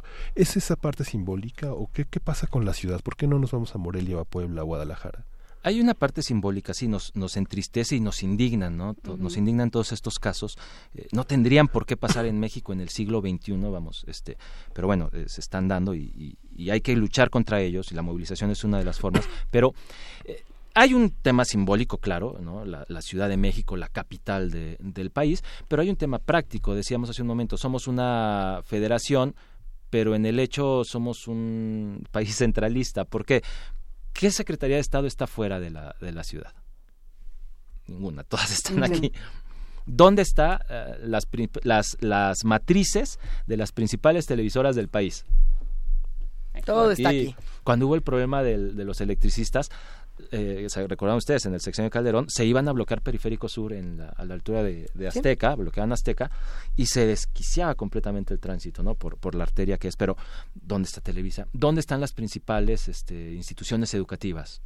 En la ciudad, ¿no? La, UNAM, el Politécnico. ¿Dónde están? O sea... Para bien y para mal. Para bien y para mal. Todo está aquí, ¿no? Somos la, la, megalópolis en la Ciudad de México diariamente, aunque varios millones no viven aquí, pero diariamente se congregan más de 20, más de 20 millones de personas. Entonces, los medios de comunicación de penetración nacional están aquí, ¿no? Hablamos de prensa tradicional, la jornada, este, bueno, para no mencionar nombres, varios, varios periódicos o de medios digitales están aquí, ¿no? Entonces, este, lo que sucede en la ciudad tiene un impacto nacional, aunque no sea, digámoslo así, aunque no sea a propósito, va a tener un impacto nacional. Si un diario de la ciudad pone un tema, va a tener un impacto nacional. López Obrador, por eso, en, cuando es jefe de gobierno, en el año del 2000 al 2005, es muy inteligente y dice, yo les voy a dar una conferencia de prensa diario a las 6 de la mañana, ¿no? Y entonces, diario, a las 6 él llegaba, ¿sí? Hablaba de lo que quería y él marcaba. Eso fue lo que lo proyectó a nivel nacional, porque los diarios de, de la ciudad lo, reproducían lo que decía y de ahí se iba para todos lados, ¿no? Entonces, con eso se, se apuntaló, fue muy inteligente con esa, con esa estrategia. Pero el tema es ese, lo que sucede en la ciudad tiene, bien o mal, un impacto nacional. Otro ejemplo, el año pasado, septiembre, viene el temblor que, que azota Oaxaca y varias partes de Guerrero, ¿no? Que, se da en, en, la costa de Chiapas. Y eh, hablábamos todos de, del tema de Chiapas y, y, al apoyo a los damnificados, y viene el sismo del 19 de septiembre, ¿no? Paradójicamente el 19 de septiembre, ¿Y qué pasa con Chiapas y qué pasa con Oaxaca? a todo el mundo. Desaparecen de la escena nacional, ¿no? Y de repente, y, y, es lógico que, que, el 19, el 20, el 21 desaparezcan porque estamos, este, la emergencia en la ciudad y las labores de rescate se vuelven el tema. Pero después empiezan diversas personas a decir, oigan, no se olviden de que ellos también necesitan, porque los recursos o, la, o, el apoyo que había dado la gente que iba para Oaxaca de repente se dio la vuelta y se regresó a, o se caminó a la Ciudad de México, ¿no? Entonces, este, este tema de, la presencia mediática, de la presencia de los eh, organismos gubernamentales y ONGs, sí, sí tiene un impacto tremendo. Entonces, por eso, mientras no haya una mayor cobertura de lo que sucede en Morelia, que es la ciudad que ponías como ejemplo, mientras lo que pasa en Morelia no tenga un impacto similar o igual al que, a lo que pasa en la Ciudad de México, ¿qué preferirías tú si, si vas a hacer un plantón o una marcha? ¿Irte a Morelia? O irte a la Ciudad de México. Hay otro tema que es, es, interesante también, hemos ya eh, mencionado diferentes nombres, hablaste de López Obrador, de Madero, de Sicilia, de Solalín, de, de Marcos y Ramona, que fueron quienes encabezaron eh, la, la, marcha que terminó en Ciudad Universitaria, el doctor Nava. ¿Qué pasa con quienes encabezan? O sea, para que para que existan estas movilizaciones se necesita un alguien a que las llame, ¿no? Alguien que convoque y esos personajes tienen una serie de características. ¿Quiénes son? ¿Qué hemos visto a lo largo de la historia de Iván López Gallo? son personajes populares, sin lugar a dudas. Son personajes que en muchos casos tienen muchos años detrás de una lucha, de una lucha política una lucha social. El doctor Nava, por ejemplo, ¿no? Él eh, hace la marcha en 1991. A los 77 años, enfermo, era que era una de las cosas que más llamaban la atención, ¿no? Que, lo hizo a esa edad y con las, los padecimientos que tenía. Pero hay que recordar que él en 1959 se convierte en el primer presidente municipal de oposición 59, estamos hablando de la época del carro completo del PRI. ¿No? Y él es el primer presidente municipal. Obviamente enfrenta mucha presión, logran este que se respete el voto en, la ciudad de San Luis y, y, es este presidente municipal. Trata de ser candidato, bueno, no trata, es candidato a gobernador hay ahí problemas, lo meten a la cárcel, le pegan, se retira de la política y en 1982 nuevamente lo convencen, regresa y es alcalde de San Luis otra vez, ¿no? Entonces estamos hablando de que del 59 al 91, 32 años, eh, llevaba ya en la vida política o pública, porque se retira de la política un tiempo, ¿no? Entonces era un personaje totalmente acreditado ante sus este sus conciudadanos ante la gente de San Luis y este y era un personaje que tenía por este tema también de ser el primer alcalde de oposición una proyección nacional no que, que lo fortalece en su venida hacia la ciudad. López Obrador López Obrador es un ejemplo este de, del arraigo popular que se logra porque él es él, él el arraigo que tiene lo logra cuando es nombrado delegado de la Comisión Nacional Indigenista en Tabasco entonces empieza a trabajar con las comunidades de, la Sierra de Tabasco y, parece que no lo hace tan mal porque lo quieren mucho, ¿no? Entonces cuando él es candidato a gobernador en el 88 es porque estos grupos de campesinos le dicen al PRD o al Frente Democrático, al Frente Democrático Nacional que quieren que sea que sea López Obrador el candidato, ¿no? Entonces es un hombre que tiene una amplia base social en, en Tabasco que lo ha acompañado, bueno, pues, hasta, hasta el día de hoy, ¿no? Eh, ¿Quién más, de quién más podríamos hablar? Bueno, el movimiento zapatista, ¿no? También, a pesar de que la marcha no la encabeza Marcos, que es la cabeza más visible, ¿no? Del, movimiento, sí está su presencia. Claro. Sí, quien habló aquí en el campus fue Ramona. Exactamente. La comandante Ramona, sí. Fíjate que yo la fui, yo la fui a ver. Ahí estábamos todos. Sí, es lo que iba a decir. Este, todos la, la, vimos. Pero pero sabíamos que era el movimiento zapatista, ¿no? Un movimiento que además había obviamente por las condiciones de marginación y de, y de atraso y desigualdad en que viven nuestros, nuestros indígenas, era un movimiento que a pesar de no ser nacional, o sea, es un movimiento chapaneco, un movimiento regional. Se convirtió en internacional, incluso. Claro, ¿por qué? Porque todos estamos de acuerdo con las causas que sostenían o que sostienen los, los zapatistas, ¿no? El día de hoy iba caminando la semana pasada por la Plaza Valentín Gómez Farías y se me acerca una, una chica, este, oye, hombre, es que ya firmaste por la candidatura de Marichuy. Entonces, este, el día de hoy el movimiento zapatista sigue contando, a pesar del desgaste natural, ¿no? Con un gigantesco apoyo nacional e internacional. Hay muchas personas. justamente. no, no, no. Lo que a decir es pensando en, en, estos grupos que, que, van cambiando la historia de los países y, del mundo en general. Eh, algunos analistas están diciendo que la, históricamente ahorita estamos en un momento muy importante, sobre todo para las marchas de las mujeres, pensando en lo que ocurre en Estados Unidos, pensando en lo que ocurre en nuestro país, ¿no? Estas marchas feministas que están eh, tomando un papel fundamental y que también han causado muchas controversias, ¿no? Y me quedé pensando justamente en estas personas que llegan al frente de estas marchas. Lo que ocurrió, si no me equivoco, fue el año pasado en la marcha de las mujeres en la Ciudad de México, cuando el periodista Genaro Villamil ah. iba a llegar al principio en esta marcha y pues que me lo sacan porque, oiga, este, no porque sea hombre, sino porque usted no pertenece al movimiento que lleva tantos años haciendo esto y esto y esto y esto. Y algunos dijeron, no, lo sacaron porque es hombre. ¿No? ¿Qué pasa cuando justamente una marcha da estas vueltas y empezamos, nos desviamos de la, causa? ¿Anda sacando gente? Bueno, justamente, pero lo que, pero aquí lo que estaba diciendo es, estamos sacando gente, pero porque te estás colgando de la marcha. Esa fue la controversia, ¿no? Ahí empezó. Yo ni defiendo ni la una ni la otra. Me pareció simplemente que lo que se perdió en esa marcha fue justamente la visibilización de un conflicto mucho más importante, ¿no? Que era. Se quedó en eso la nota. Se quedó en si Genaro Villamil tenía o no. No, y, es un personaje. ¿Y qué pasaba con estas marchas? Que sí han estado cambiando mucho lo que ocurre en nuestro país.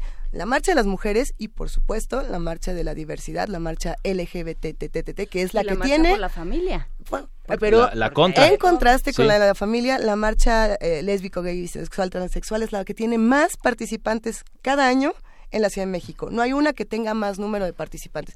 ¿Qué pasa con esta? Las mujeres, la LGBT y por supuesto la de la familia. Que tienen que ser muy cuidadosos para que no pase precisamente eso, ¿no? Yo creo que sí fue un error en, desde mi punto de vista personal haber sacado a, Genaro de la, de la marcha, ¿no? Lo pudieron haber mandado dos filas para atrás para que no llegara al principio. Sí, o, llevarlo, eh, arroparlo, digámoslo así, diría la gente de la Ciudad de México, encapsularlo, que siga, ¿no? Pero, pero evitar que se desvirtúe el movimiento, que se, que se lo pudieran llevar por otro lado, ¿no? Pero sí, es, paradójico que una marcha que busca la inclusión o busca el respeto este, le diga tú no. No es la primera vez. Eh, varios eh, varios actores, varios políticos han sido sacados con abucheos o con gritos, ¿no? Entonces, este, sí, y, y es lógico. Siempre cualquier movimiento que empiece a tomar una gran visibilidad será muy atractivo para ciertos grupos, ¿no? Hay que, hay que recordar lo que pasó en la UNAM con la huelga del 99, ¿no? Un movimiento que buscaba echar para atrás las reformas que había puesto el rector Barnés, ¿no? y de repente es copado por este grupo de los ultras y llevado a un punto muerto, este, estuvo más de un año cerrada la, la universidad, ¿no? Porque, el, porque un movimiento fue, fue llevado, desde mi punto de vista, ¿no? Fue politizado y llevado hacia otros fines. Hay un tema que nos mencionan en redes y que es interesante, el ejemplo de las madres y abuelas de Plaza de Mayo, que, que pasa de ser la movilización y la visibilización, ¿no? Muy, eh, pues muy visceral y muy inmediata de un, de, de un hecho a un movimiento sistemático, a un trabajo sistemático que ha llevado a encontrar un montón de personas. Creo que ese es, creo que ahí es sería un buen punto de, aterrizaje para esta conversación que no no sé si tú tengas la respuesta Iván López Gallo nosotros no cómo pasas de eh, de esta manifestación de apoyo de repudio de, eh, de simpatía o antipatía que sea la marcha a un trabajo sistemático para que las cosas cambien y para que realmente se consiga aquello que la anticorrupción eh, la familia, la inclusión de ciertos derechos, el respeto de los derechos humanos, todo esto, ¿no? ¿Cómo pasas a lo sistemático? Uy, no hay una, no hay una receta que digamos. sí, sí, es, no, cada, cada tema, cada causa tiene características distintas, ¿no? Pero aquí, digamos, LGBTT, imagínate esas marchas, eso que se incrementa, como señala Luisa, en Puebla o en Guanajuato digamos, la visibilidad, la valentía, la capacidad de anonimato que tienen los personajes y al mismo tiempo la capacidad de decir yo, es algo muy importante. La lucha de las mujeres en diversos espacios, guarderías, centros de refugio para la violencia doméstica, este, el procedimiento de jueces que están en favor de darle parte, este, darle cabida a las denuncias, este, hace un escenario de visibilidad. A mí lo que me parece interesante es que, bueno, finalmente algo tan particular como el ejército zapatista en la Ciudad de México no vaya a la Villa de Guadalupe, ¿no? Como va la, la, peregrinación de, algunas personas que cantan y actúan en, en, las televisoras comerciales, que van ahí eh, como un escenario de manifestación y de expresión, sino que van al Ángel, van a Ciudad Universitaria y lo indígena tiene una trascendencia latinoamericana. Pero aquí lo lamentable de Corral es que la corrupción es Duarte, ¿no? Es algo, es algo personal, focalizado en un punto que es una lenteja cuando debió ser una bandera este, muy importante. Nacional, que podría haber sido una bandera nacional. Sí, porque, bueno, ¿a, qué le importaba Corral? El, tema de Chihuahua, ¿no? Ya quedó, este, ya, ya, ya, acabamos. ya ganamos, eh, adiós. Pero, pero de hecho, sí, o sea, ya, ya ganamos, ya nos vamos, este, ya le dimos una palmadita a, a, Ricardito, este, pero, ¿no? Pero ¿qué pasó con esta caravana? Que mucha gente que se fue sumando tenía precisamente el tema, decía, no más corrupción y Chihuahua no está sola y vamos a cambiar las cosas, ¿no? Y es cierto, podría haber sido... sí, pero en el momento en el que Corral dice, ah, muchas gracias, se va con... ya me dieron mis bolsitas, ahí nos vamos. Entonces, los que se unieron con otra, con una agenda mucho más amplia, pues se quedan ahí pasó de ser un pescador de hombres a un, a un pescador de un exgobernador corrupto, ¿no? Sí, o sea, ¿qué, qué, dice toda la gente que lo apoyó? de impuestos. Pablo antes de la, antes de Tarso, del camino. Sí, imagínate la gente que fue a marchar. Dice, ah, bueno, si no se fueron con la, con la cargada de que, ah, ya sí, se va a hacer y van a traer a arte, ¿no? Que estén felices con eso. Se van a quedar, bueno, pero ¿y el tema de la corrupción? Y tuvo eco en las primeras planas de los periódicos de los estados que recorrió, tuvo, tuvo o sea, los periodistas, los medios de comunicación le dieron eco a, esa, a ese llamado tan urgente en todo el país, ¿no? Sí, y que desgraciadamente, por lo que vemos el día de hoy, como, como decían ustedes, ahí queda, ¿no? ¿Cuál va a ser que, recogerse esa bandera y seguirse avanzando. Por supuesto. ¿Cuáles van a ser las movilizaciones? O bueno, no podemos, no tenemos bolita mágica aquí para ponernos a, adivinar qué va a pasar, pero para estas elecciones probablemente vamos a tener una serie de movilizaciones importantes. ¿Qué le esperará quizá este año eh, en ese sentido de movilizaciones? ¿Qué, ¿Qué cambios esperarías ver en este tipo de movilizaciones? ¿Cambios en, en qué sentido? A lo mejor en el discurso, en, buscar otra cosa, en que no se quede nada más en ya me pagaron mi dinero, llamo a mi casa. Bueno, habrá infinidad de temas. Eh, eh, lo, lo, vivimos en el 2012, ¿no? Cuando recordan ustedes es un año muy complicado porque precisamente el tema electoral hace que todo sea todo gire en, en, torno a y entonces los maestros seguramente van a empezar a, reactivar el movimiento lacente y ahora tendrá presencia en, la ciudad. Grupos campesinos también empezarán a, presionar no y, y, la verdad es que yo espero un escenario muy complicado en cuanto a ¿cómo se dice ahora el término? Movilidad, este, En, la ciudad, porque además este, ciertas reformas o ciertos cambios que ha hecho el gobierno de la ciudad ha, hecho las calles mucho más eh, lentas, acotadas, sí, exacto, ¿no? Entonces va a ser difícil, vamos a necesitar mucha paciencia, ¿no? Para empatía, quizá también.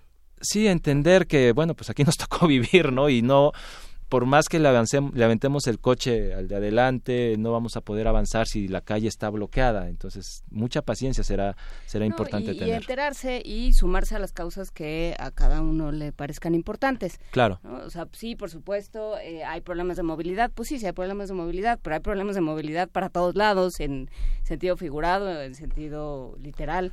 Entonces, eh, vamos vamos pensando cada cada quien tiene sus causas, cada quien tiene sus sus motivaciones y pues el derecho a la libertad de expresión y el derecho de tránsito tienen que encontrar una manera de convivir. y entender, nada más rápido, y entender que necesitamos participar para que las cosas cambien en este país. Estamos hablando de movilizaciones y estamos hablando de participación. Tenemos que, que, tomar nuestra, nuestro papel, cumplir con esta obligación de ser personajes activos en el devenir de México, ¿no? Porque si nos quedamos en nuestra casa diciendo, ah, mira, ya marcharon, ah, mira, ya encontraron a Marco, no lo encuentran, ah, la corrupción, no va a pasar nada, ¿no? O sea, la movilización, la participación ciudadana es la que logra los grandes cambios a nivel mundial. Iván López Gallo, tenemos muchísimos comentarios en redes sociales para todos los que están haciendo preguntas, están compartiendo información. ¿Dónde te encuentran? Ah, bueno, me pueden buscar en Twitter, estoy como arroba Iván López Gallo. Ahí, ahí este, si quieren podemos charlar ya te contaremos más ahorita fuera del aire. De todo, nos, nos comparten muchas cosas, sobre todo momentos históricos interesantes. Te agradecemos muchísimo, Iván, que te hayas tomado el tiempo de venir a charlar con nosotros en 5 de febrero. Un verdadero placer. Gracias a ustedes. Y bueno, pues sigamos movilizándonos de la manera que nos parezca prudente. Eh, nos vamos a música. Sí, vamos a escuchar de Chinese Man, I've Got That Chin.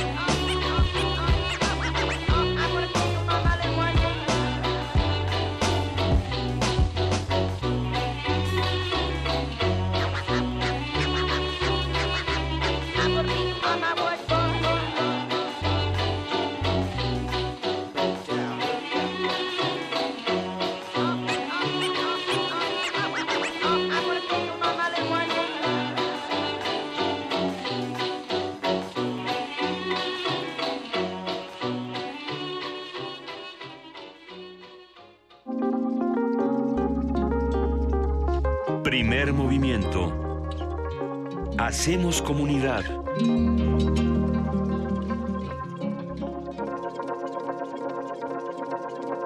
Para los que nos estaban preguntando qué acabamos de escuchar, es justamente esta banda francesa llamada Chinese Man. No, no es china, es francesa. Y es una banda de trip hop que ha sido muy reconocida ya desde hace unos 10, 15 añitos, quizás hasta más. Eh, justamente el trip hop es esta deformación a mí me encanta del, del hip hop y del rap cuando de pronto empezaron a utilizar los amplios de otra manera. ¿Se acuerdan que estuvimos hablando Hablamos sobre de los Bramflex? Todo lo que usted quería saber sobre el sampleo. Sobre los amplios y los Bramflex. Bueno, pues lo que se hace en el trip hop con representantes como Portishead, como Massive Attack, eh, se expresa de una manera, a mí me parece muy juguetona en Chinese Man. Echen un vistazo o una buena oída a todo el material discográfico que tienen, que no es mucho, pero está bueno, está bastante bueno. Ya nos vamos, ya se acabó el tiempo del programa. Muchas gracias a los que nos oyeron, Huehuetlacatl, María, o nos vieron. Eh, María, a Ingenia Soluciones, a Lucía, a Diana Fuentes, a Lars MD, a Manuel de Fis, a Francisco González, a todos los que... Pretor y Pretorit. Muchas gracias a todos, todo lo leemos y todo lo procesamos. Buena y controversial esta mesa y buen cierre de programa. Gracias a todos, nos escuchamos mañana de 7 a 10 de la mañana en el 860 de AM, en el 96.1 de FM, en el canal 120, en el 20.1 de TV Abierta y en www.radio o .tv.unam.mx. Y ya nos vamos. Bueno, después de este puentazazo, nos vemos mañana. Esto ah. fue el primer movimiento. Ándale, puentazazo. El mundo desde la universidad.